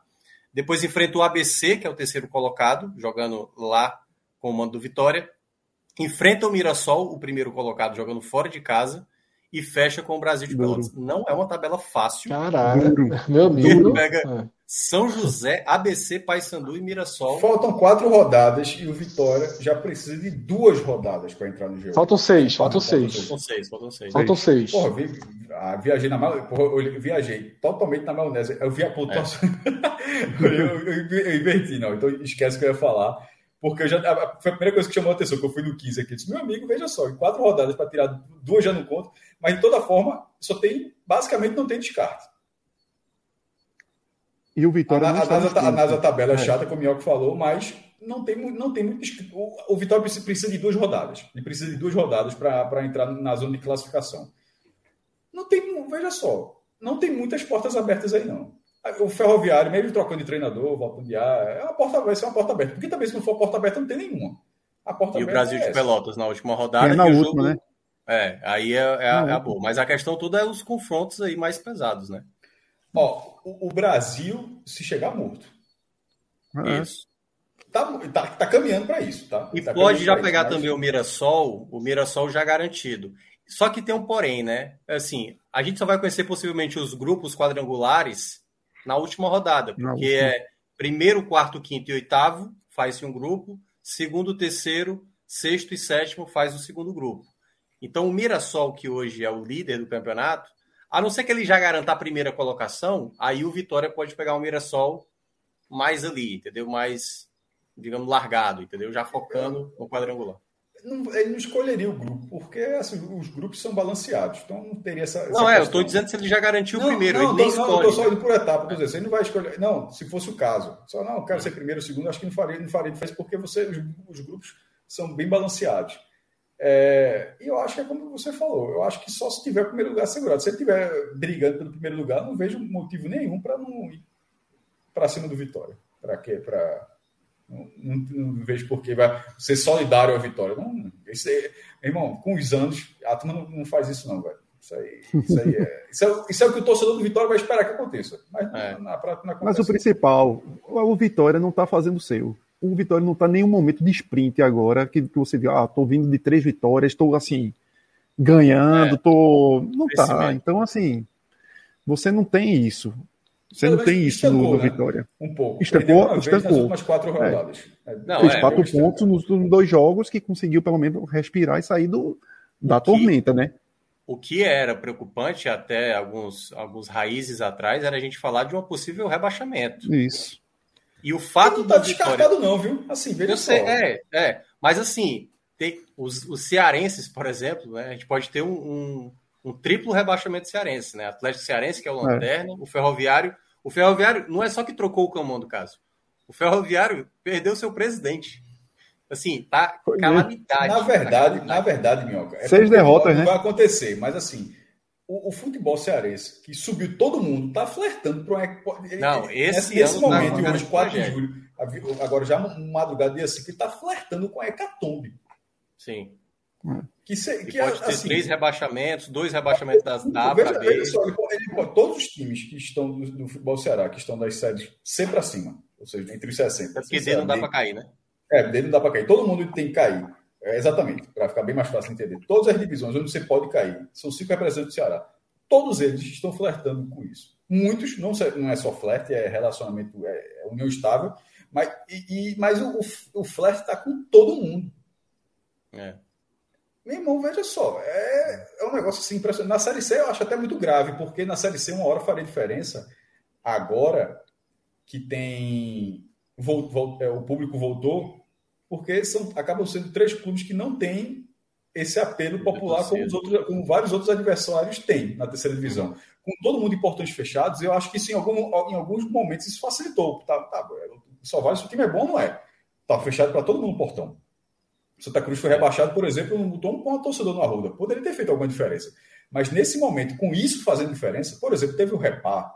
O Repá foi no Baenão, 2 a 2 Meu irmão, parece imagem de videogame dos anos 90, assim, porque você só vê o quadradinho, da, da o pixel da cabeça. Da, é um negócio assim de maluco a quantidade de gente que a galera bota dentro do Baenão para ver jogo, meu irmão. Então, assim, isso não vai acontecer com o Atlético, com o Floresta, não tá nem com o próprio Ferroviário, que que, é, que já, já foi um dos principais clubes do Ceará. Eu acho bem grave essa situação de não ter esse, esse, esse, esse apelo popular.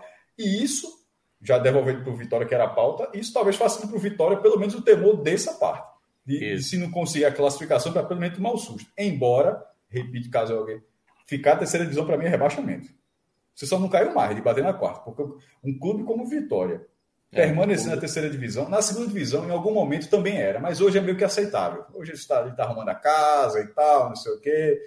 Beleza, não é, não, não, não é uma vergonha, não, porque era, ali é, teve um momento que era vergonha. O cara jogar a segunda, segunda divisão era um vexame. Nesse momento, eu acho que ele disse é da terceira divisão, é, a terceira divisão, e um clube como o Vitória permanecer na terceira divisão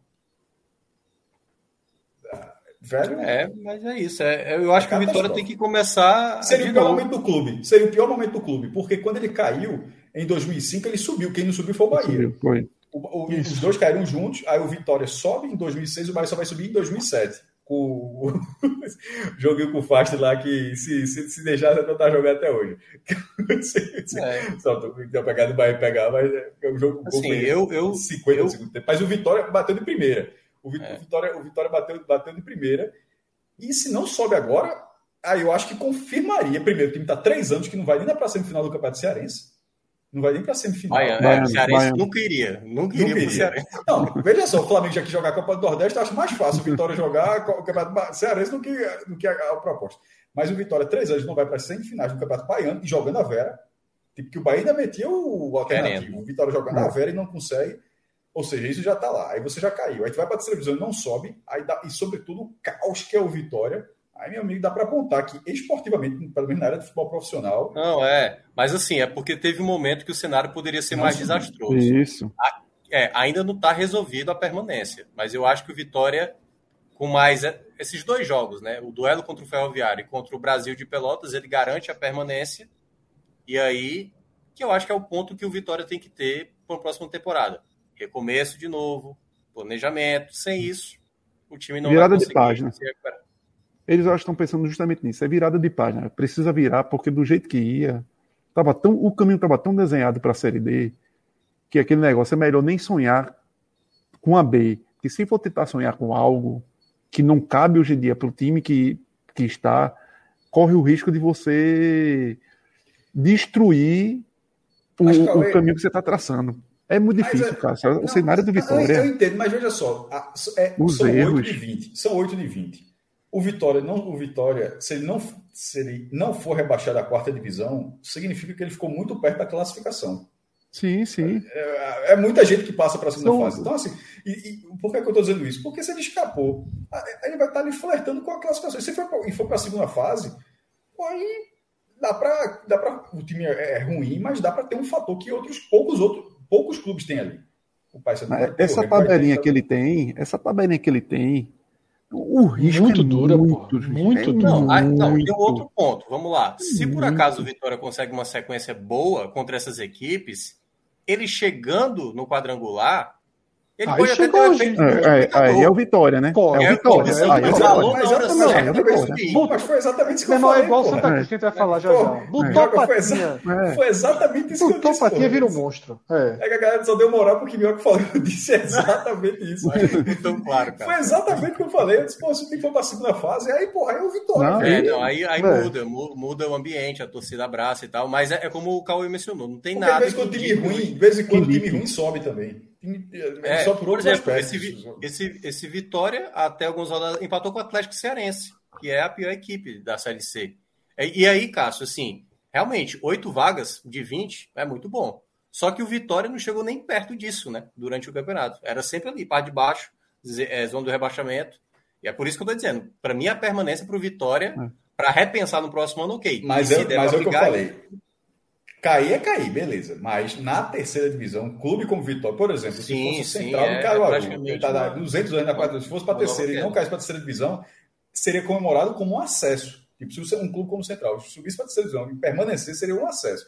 Para o Vitória, para mim, um clube como Vitória, jogar e permanecer lá, ele caiu de novo. Só que ele poderia ter caído mais. Mas para mim, é, é, é, a permanência de um clube como Vitória é um sentimento de rebaixamento, é um outro sentimento de rebaixamento. É, é de fracasso. Eu não sei se pensava fracasso, isso, Quarta divisão é anestesia. Quarta divisão, o cara vai para anestesia, meu irmão. Aí, pois é, mas você não achava que o Vitória, o Vitória tava num cenário meio Santa Cruz, não? Assim, tipo, isso. o cara tá com um cara que tá degringolando tudo a ponto de, sabe? De lá, eu, acho que tem uma, eu acho que tem uma diferença muito grande, porra. Não, tem uma diferença muito grande. Tem uma diferença. Não, existem, existem várias diferenças entre o Santa e o Vitória. Inclusive a favor do Santa também. Tem diferença. A torcida do Santa Cruz ela é muito mais presente do que a do Vitória. Assim, muito mais. Né? É, é, é incomparável.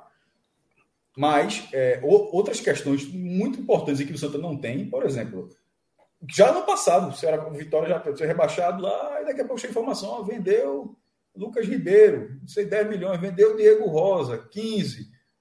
Assim, isso, isso não acontece com o Santos. O Santa Cruz, e, e, isso, o Vitória pode estar tá crise que for, daqui a pouco ele está aqui falando. Aí, aí, se amanhã chegar uma notícia que o Santa Cruz vendeu, amanhã, se chegar, não é exemplo, a gente acordar e todo mundo foi abrir o Twitter, Santa Cruz vendeu um jogador da base que jogou pouco, poucos minutos, jogou, vendeu por 5 milhões de reais. Vai ficar todo mundo atônito. Porra, o Santa Cruz arrumou a mina de ouro. Mas se amanhã a gente acordar e tiver uma informação no Twitter que o Vitória vendeu sei lá quem por 5 milhões de reais, é o Vitória. Ele, ele, ele simplesmente faz isso. Ninguém vai ficar dizer, porra, vai dizer, porra, tá vendo? Esse time é foda, meu irmão. Tá, tá, tá. Quando tem uma crise, arruma a venda. Porque ele consegue. E, e, e por que, que eu estou dizendo isso? Porque isso é uma diferença muito grande, porque mesmo na situação do Vitória, a marca do Vitória, como revelador de clube, como clube que tem uma inserção muito grande no mercado internacional, isso faz com que ele sempre tenha uma forma de, nesse curto, nessa situação de crise, de buscar uma receita que outros, aí nenhum outro tem. Aí não vou dizer que outros, porque eu estava falando de público, nesse caso, de onde Vitória está, ninguém consegue fazer uma venda como o Vitória consegue, com a, com a facilidade que o Vitória consegue fazer. Ninguém. E isso é foda, porque nenhum outro vai conseguir arrumar. Tirando um mecenas, tirando uma SAF aqui, sei lá, ninguém vai arrumar 5 milhões, 10 milhões. O Vitória estava quebrado, arrumou uma venda de 16, pô. Desculpa, 13. Que, que aqui em Pernambuco seria o recorde. O Vitória estava para ser rebaixado quando vendeu o jogador, e aqui em Pernambuco seria o recorde. Essa, é, então, essa diferença a favor do Vitória, ela é, para mim, muito grande. É definitiva, na verdade, para achar que o clube não ficaria numa situação tão difícil quanto a do Santa Cruz ficou. Que a Santa Cruz é a massa popular, é, uma, é, é a, a, a, capacidade de, mesmo na quarta divisão, mesmo com tudo contra, é a média, a média 14 mil, 15 mil pessoas, 20 mil ingressos, quando teve o jogo foi 20.000, vender todos os ingressos. Isso o Vitória acho que não faria. Porque fez um jogo na segunda divisão, levou pau, no outro já foi 4 mil pessoas. O Santa Cruz botou 20 mil, foi para o jogo, perdeu, tinha 19 no outro. Aí, aí foi lá, aí perdeu de novo. Aí, aí jogou agora, fora de casa, ganhou, aí voltou para esse, ingresso está um pouco mais caro, deu 14.500. E o Vitória não consegue, não consegue, historicamente, né? Assim do que acompanha o Vitória, o Vitória não consegue isso. Então, isso numa, numa divisão inferior pesaria muito contra o Vitória, na questão esportiva. Mas na questão de financiar o elenco, o Vitória teria uma facilidade muito maior do que o Santos, como está tendo. Não, como está tendo nesse momento é difícil, como está tendo, como tá tendo nos últimos anos, a partir do que eu estou falando, de ter negociações grandes que o Santa Cruz. Quando eu estou falando do Santa, é só para considerar nessa situação ruim, mas o Vitória vem melhor do que o esporte, vem melhor do que o Náutico. Eu estou comparando com o Santa, que é o clube que, tá, que, que era uhum. a pauta, mas ele vem, na verdade, melhor do que qualquer pernambucano. Não, o esporte e teve chegando... trabalho para vender Mikael com, e a extrema facilidade que o Vitória tem para vender, Davi. É período do milagre, meu irmão. Acabou, só, só, vende, só, vendeu por causa da cláusula lá que o time perdeu lá o Acabou, se, se me leva o gol, o time rebaixado lá, se me leva o gol, você vê como é que estava essa situação hoje é. ali, velho. É, e chegando ao Santa Cruz, né? Ganhou o jogo chave. Primeiro, aquela virada na rodada passada, agora ganha o jogo chave. Né? Abre uma margenzinha de três pontos, só que é um três pontos. Tá no silencioso, Cássio. Eu que, na verdade, tenho a travado. Antes, já, deixa o pau, já que está bem no começo do Santa, só fazer uma pergunta, acho que achei bem interessante, acho para encerrar a série C, uma pergunta de Rafael Ferreira. Essa é a pior série C de clubes nordestinos? Eu acho que é uma pergunta bem, bem objetiva. É, eu respondo da seguinte forma, Rafael. É, essa é a primeira Série C desse modelo, então é difícil avaliar. assim, essa é a primeira Série C com 20 clubes que está tendo turno único. Então eu acho que até isso é muito difícil de comparar com outras fórmulas, porque em outras, nos últimos anos tiveram grupos que eram inteiramente formados por nordestinos. Ou seja, você só enfrentava grupo, clubes do Nordeste e o jogo seguinte já era um jogo que valia o acesso. Era muito. Eu sempre. Quantas vezes eu disse aqui que o campeonato mais. Era, né? O campeonato mais fácil de subir é a Série C. Era assim, era, era uma teta mesmo, era muito fácil. E, e quem aproveitou, aproveitou, mudou agora. Esse formato que está sendo utilizado agora, eu não consigo dizer se é a pior Série C, porque está todo mundo jogando pela primeira vez. Só acrescentando aí um ponto, Cássio, que de, de alguma forma os grupos também regionalizados vinham a turma do norte, né? E você vê, e hoje você tem aí no grupo do G8 o Manaus e o Remo. Então, de alguma forma, tem, vamos dizer, quatro. E o Paysandu, não. Manaus e Paysandu. O Remo não, o Paysandu. E o Paysandu. O Remo não, o Paysandu. Então, de alguma forma, você tem. O Remo tá. Não, acho que o Remo estava fora. O Remo, Remo tá fora. O Remo tá fora. O Remo tá fora. É o Paysandu.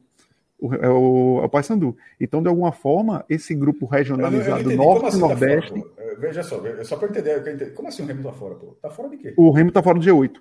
Do G8, G8 pô. Ah, ah, porra, não, eu tava aqui via, mas não, ele tá fora do norte. Por isso que eu, eu, exatamente, pô, ele tá fora não, do? Eu tava, não, eu, eu pensei que. Não, eu, vou contar que eu tinha entendido, eu tava assim.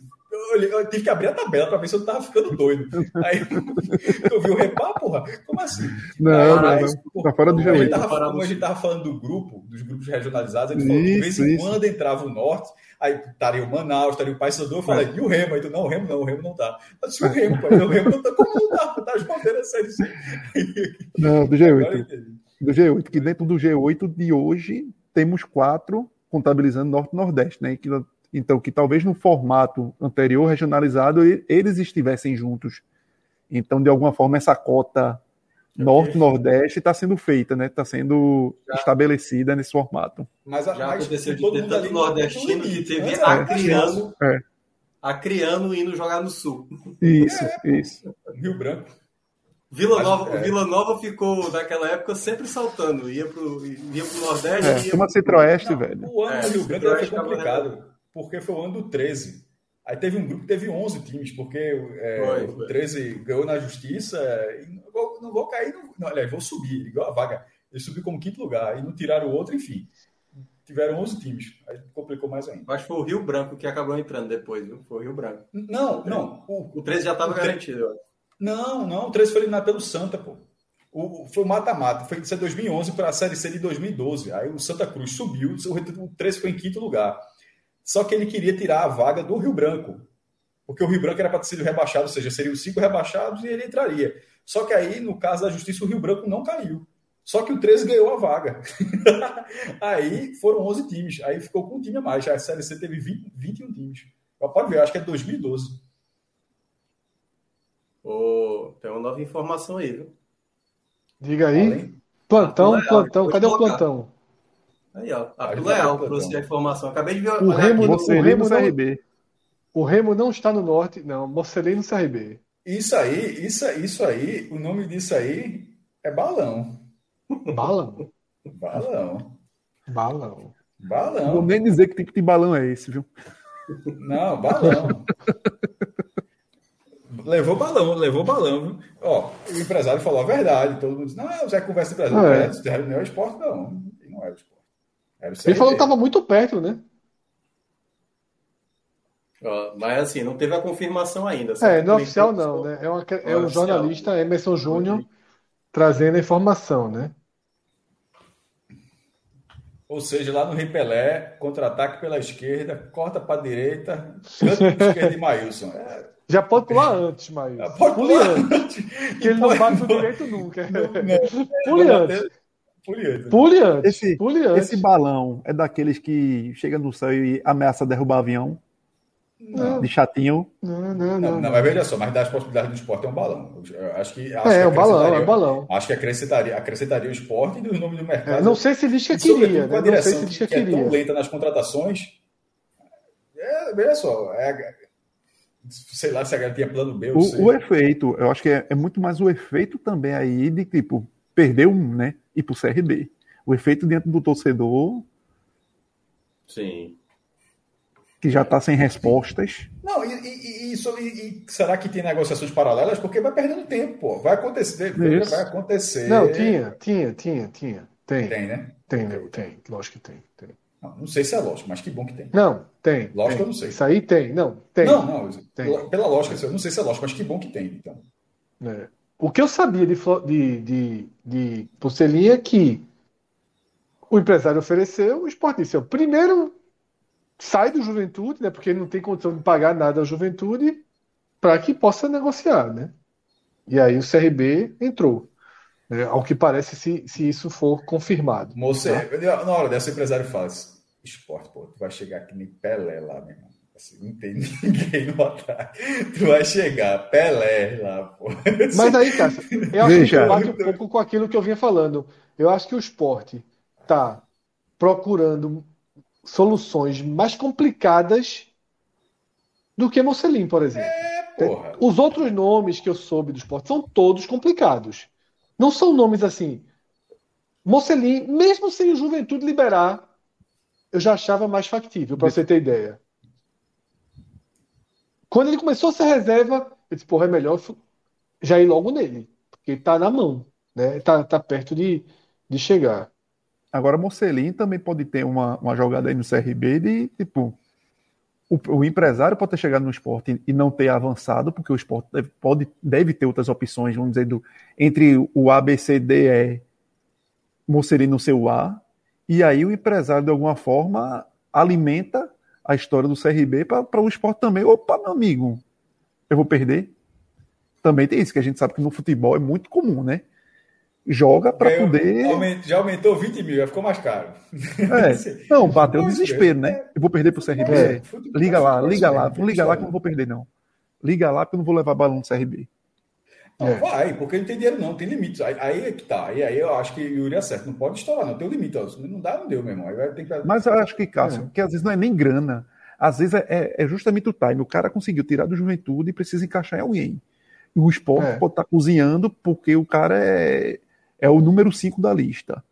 E aí o cara pega e joga lá para o CRB, ó, tô fechando com o CRB. Joga para o, lógico, o, aquela velha sugesta que dá pro, pro repórter, pro jornalista, o cara checa aqui, tal, tal, o CRB pode ter tentado, recebeu é, a oferta e diz que está bem encaminhado para, na verdade, bater na porta para chegar na, notícia do esporte, na turma do esporte, para a turma do esporte, meu amigo, vou levar balão do CRB fecha é. logo e depois, se eu conseguir um grande depois, eu quero nem saber, velho. Contrata logo, depois eu vejo. Mas acho bom esperar, né? Porque também a informação ainda não está é, totalmente concreta, né? Tá muita ali, muito vaga, não tem nem nada do, do Emerson aí que Isso. Vamos, vamos chegar no Santa Cruz para a gente finalizar Agora o programa, sim. né? A gente já está se aproximando de três horas. Como eu estava é, dizendo, Eric, Santa Cruz. Eric, o Henrique CN. Caiu foi fire de balão. foi fire de balão. Fire de balão é necessário, né, inclusive. Mas é, o Santa Cruz, como eu disse, o Santa Cruz ele conseguiu a, vitó a vitória, né? A vitória.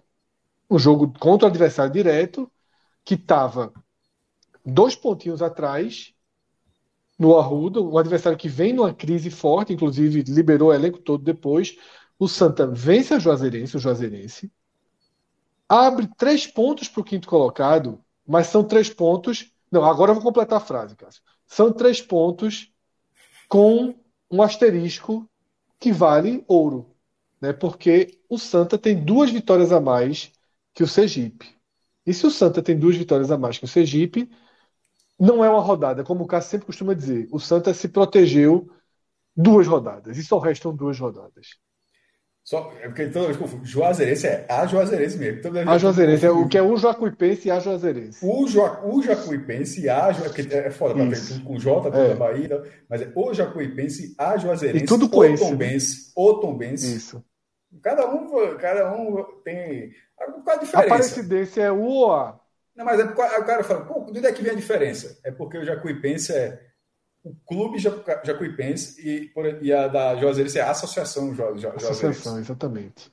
Como, é, enfim, o, o, no, mas existem situações.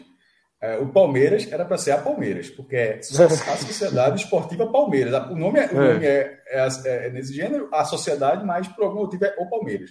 Isso para dizer que existem as exceções, mas no caso é a Juazeirense. É, dito isso, o, o Santos está uma vitória simples, ele tem um probleminha só, que a gente falou ontem, com o Felipe, com, com o Celso. É, o, é o probleminha é o seguinte: as duas, os dois jogos é contra o líder e contra o vice-líder. Pega o vice-líder fora contra o Asa Arapiraca. Jogo decisivo para o Asa, que é o último mando do Asa. E o Asa acabou de perder a liderança e não tem a classificação confirmada. Ou seja, ele pega uma final para o Asa de Arapiraca, na Terra do Fumo. E na última rodada pega o Lagarto, que poderá estar classificado. O Lagarto vai jogar em casa, poderá chegar classificado, mas pode é, chegar naturalmente querendo a liderança para pegar um adversário mais acessível na próxima rodada. Mas o Santos tem uma vitória para não depender de nenhum outro, resulta outro resultado. Ele pode até se classificar sem nem mais pontuar. Se o parar de pontuar, ele passa também. Ganhando um jogo, se classifica. A matemática é curiosa porque se ele ganhar os dois jogos, ele termina como líder porque ele chegaria a 24 pontos, passaria. Detalhe, se ele ganha do Asa, ele já passaria o Asa, então na última rodada da vitória ele se manteria à frente do Asa, e na última rodada ele está a três pontos do, do, do, Lagarto, que é o líder. Se na última rodada ele vencer e empatar com o Lagarto, ele ficaria na frente do Lagarto pelo número de vitórias, ficaria 24 a 24, considerando que o Lagarto vence seu jogo. Porque se o Lagarto não vencer, faz diferença. Mas se o Lagarto vencer na última rodada, só tem uma vitória simples. Ou seja, uma vitória classifica, duas vitórias, termina como líder e existem outras combinações. É, matematicamente é muito acessível, mas os dois jogos finais são chatos. E tem outra situação. Nessa rodada, alguém da Juazeirense passou o Jacuipense, deixou a Juazeirense para trás, bem para trás, tanto que já dispensou o time depois que ele eh, perdeu o jogo, que o, o clube meio que largou. É, que o quinto lugar agora não é a Juazeirense, é o Sergipe. E o Santa está em terceiro lugar. Ao Santa, eu acho que é interessante a, além da classificação, mais da questão é essa, que isso é um tanto óbvio, ser de terceiro para cima. O primeiro lugar, é, o quarto lugar deverá pegar o Retrô. Retrô que já está classificado e deverá ser o líder, tem que estar em caminho para ser o líder da, do outro grupo. Ao Santa, é não, é, eu acho que é não pegar o Retrô, embora trazendo para quem não acompanhou o mesmo debate que teve ontem para cá, que seria o seguinte: no Pernambucano, ainda que sem público, o Santa levou um 4 a 0 do Retrô no Arruda mas foi um 4 a 0 outro time do Santa, o Retrô com muitas das mesmas dessas peças atuais, mas o Santa com outro time, mas foi uma ruda sem público. É, é uma, é uma atmosfera diferente. Acho que o time, até por ter levado 4 a 0 olharia o adversário de outra forma, teria, seria mais precavido e tal. E seriam dois jogos, e seria como foi com o Náutico. O Santa Cruz teria mais público na ida e na volta. Repito, mesmo o debate que teve ontem. Mesmo que numa eventual volta contra o Retrô, lá na Arena Pernambuco, o Retro só disponibilize 10%, que contra o Náutico ele deu, ele deu uma carga maior para o Náutico. O Náutico comprou tudo lá e teve mais gente para o Náutico. Ou seja, 10% da Arena Pernambuco seriam 4.500 lugares. Só isso, esses 4 mil, na minha, eu tenho certeza que já seria um público maior do que o Retro. Porque eu não acho que o Retro teria 4.500 torcedores nesse jogo. Do Retro, sabe? 4.500 torcedores do Retro. Mesmo com, com promoção, estudante, aquela é, ingresso mais barato, enfim, não acho que teria. Então Santa Cruz teria a maioria do público. Mas isso é uma situação bem ali para frente, guardadinha, porque esse não é o jogo atual. Esse jogo só aconteceria se o Santa Cruz terminar em quarto lugar. O Santa Cruz hoje está em terceiro. Então eu acho que o Santa Cruz vai por etapas. Vamos ganhar esse, esse jogo para terminar, para não depender de nenhum outro resultado, e correr do quarto lugar. Do terceiro para cima, eu acho que o Santa Cruz está. Se ele ganhar os dois, é líder ótimo, vai decidir na rua, da volta, vai pegar o adversário mais fácil embora com algum risco de ser o América de Natal, que daria até um peso, seria chato, né? De repente seria chato, casa também, né? Seria chato. Pode ser em pegaria, também. Em casa. Mas o América de Natal, pô, já é um time que já vai botar 20 mil pessoas na Arena das Dunas. É uma atmosfera diferente. Isso. É um clássico América, de alguma forma. América é dois campeões do Nordeste jogando. Assim, é. Assim, na primeira, no primeiro mata-mata, teria esse risco. Mas, na dividida, eu acho que é melhor do que pegar o retrô. O retrô perde, basicamente não perde jogo. Pô. O retrô basicamente não perde jogo. Então, por metas, a vitória é simples e, e terminar de terceiro para cima. Qualquer posição. Assim, para mim é qualquer posição. A, assinar, ó, tem uma chance boa de ser líder. Não, eu prefiro assinar de terceiro para cima, mas garantido que vai ser no mínimo terceiro lugar, para fugir desse mata-mata nesse aí momento. Ser, aí pode ser, se for o primeiro lugar o Santa, aí pode pegar o Afogados. Claro, a chance é pequena. Eu acho que o Afogados, até porque eu acho que o, o G4 ali tá Retrô e Casa, é... não Souza, América Souza, de Natal. Tá eu acho Souza. que o Souza tá na frente o do Souza, Icasa. Né? É, pronto, é o Souza. Eu acho difícil que, que dê afogados aí nessa. É, a chance do Afogados era ter vencido o América, né? Como não venceu em casa esse os jogo. Dois mil, os dois mil que se atrapalharam ali. É. É, mas, mas, mas essa, essa questão. O, o, Santa Cruz ainda tenta, já tem dito aqui, Camila Souza, nossa ex-colega, nossa amiga e ex-colega, que trouxe informação, essa já está bem, muito próxima de, de, de trazer Chiquinho, é, um meia que jogou no Santos, foi negociado, foi fazer, fazer o pé de meia, voltando agora seria um reforço muito interessante para a segunda. Aliás, não vou, eu vou até além. Para esse momento do Santa, seria um reforço inesperado. Que é muito interessante o cara colocar assim, acho que seria um reforço muito bom para esse contexto do Santa. Vai ver o que é que é. Pô, podia arrumar o quê? Tá sem dinheiro, tá no limite, algum cara. Porra, esse cara aqui, meu irmão. Eu acho que, eu acho que que Chiquinho seria uma peça, e sobretudo para um jogo muito pilhado, né? Não vai ter nem aquele, ah, mas tem que ver se o jogador vai ter vontade no time. O cara vai chegar num jogo já completamente, atmosfera completamente que induz você a, a, jogar com instigação. Então, eu acho que tendo esse reforço para essa fase decisiva, cresceria bastante o Santa Cruz, a Santa Cruz a oportunidade, lembrando que a D é muito mais difícil do que a C. Porque a D tu passa mata-mata de 32, o mata-mata de 16 Aí só no terceiro mata-mata, que é o mata-mata de oito, quartas de final, é que tu vai estar disputando acesso. Isso tu tem que passar por três mata-matas. É muito pior. É, um negócio, é, é, é muito pior. Mas, para quem estava bem ameaçado de não passar nem de fase, começar a ter uma chance bem razoável de passar, e, sobretudo, começar outra coisa que a gente falou ontem, o, o Cabral.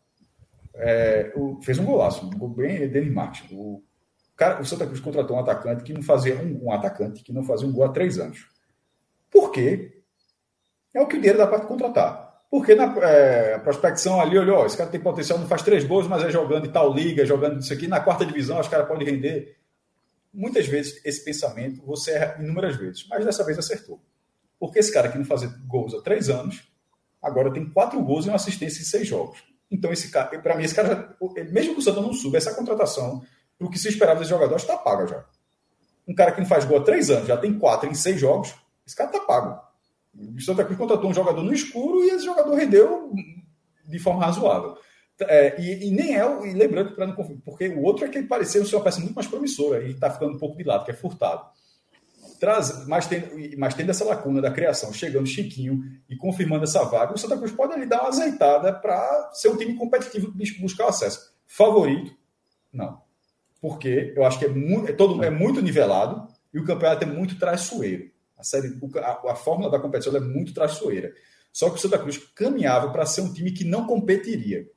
Nesse momento, ele está competindo, ele está disputando, mas com chances reais de competir com um time mais sólido. E aí vai para confrontos difíceis, porque pode, pode escapar já desse primeiro mata-mata e, e, dos outros dois, sei lá o que, é que vai acontecer. A gente tem que estar um time mais azeitado.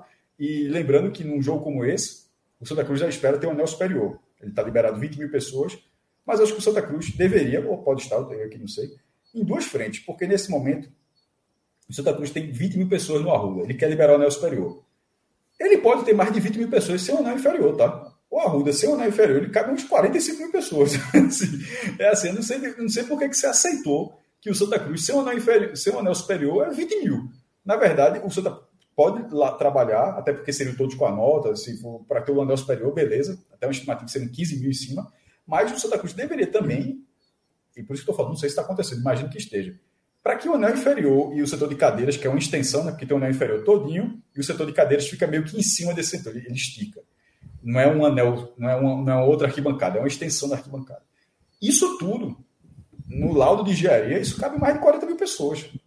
A, reduz, a, a, ampliação disso acho que já podia ser um, um fator, caso não consiga o nosso superior, que pelo menos aumenta a capacidade do, do, inferior. E tendo isso, tendo um time mais ajustado, que começa a perder menos como que vinha perdendo, e reforçado, entra na briga. Agora, disso para dizer acesso, não, não, acho que ninguém em sã consciência diria acesso. São dois momentos, né? São dois o campeonato, momentos. O campeonato é traiçoeiro. É, classifica, que encaminhou, encaminhou, classifica. E depois vamos ver o, o, o os cruzamentos, né? Agora vamos aqui para um desenho, tá? É, só o, o cruzamento Santa... 2010, Fred. Santa Cruz e Guarani de Sobral. Isso. isso. Fez, fez ali a campanha e tal, foi, botou 50 mil pessoas no Arruda. Jogo da quarta, de ida da quarta divisão. Com 20 minutos, estava 2x0 para o Guarani, com dois, gol, dois gols contra de Leandro Cardoso, zagueiro do Santa. Negócio que eu nunca vi na minha vida. Mas o Santa Cruz ainda ganhou aquele jogo 4x3, mas perdeu no Junco. E o Guarani de Sobral acabou sendo campeão daquela edição. Porque, assim, foi um jogo lá com sol de rachar, o time não aguentou, o outro time foi bem melhor, pronto, acabou. Acabou o ano ali. É, é, é um mata-mata assim é foda, pô. O Santa, ele ele ele tá num cenário de classificação que vamos, vamos fazer um trabalho aqui dessas duas últimas rodadas. Ele tem um jogo duríssimo em Arapiraca agora. Duríssimo. Fazer um cenário pessimista aqui para o Santa, tá? Perde o jogo para o Asa. O Juazeirense abriu mão do elenco inteiro. A Juazeirense abriu mão do elenco inteiro. Mas ainda assim, não sei se o Sergipe chega lá e ganha. Se o Sergipe chega lá e ganha, e a Jacuipense, e o Jacuipense ganha do CSE, que esse é o que o resultado faça, hum. a gente vai ter Jacuipense 21, Santa 18, Sergipe 18. O Santa vai para a última rodada precisando de um resultado igual ao do Sergipe. Né? Esse é o desenho. O Sergipe pega o, ja, o Jacuipense. Jacuipense. Ah, é, Exatamente. Então o Santa vai, porque por isso protege o Santa, né? O Santa é. vai para um resultado para a última rodada em casa contra o Lagarto, dependendo dele. Se dele. ganhar, tá dentro. Se empatar, precisa é. que ter empate em outro jogo. É. Seguro, né? Seguro. Até porque esse é um cenário com tudo mas dando é errado é, nessa rodada. É, tudo dando errado, mas é, loucura. Não, o, esse cenário jogaria com o time dando a vida para vencer o jogo. Tá? O Santa não controlaria empate nenhum no Arruda. Nenhum, nenhum, nenhum, nenhum. Nenhum. Estaria jogando lá para vencer e se de repente não tivesse conseguindo, aí iria pro radinho lá para ver o que é que sai lá na outra partida.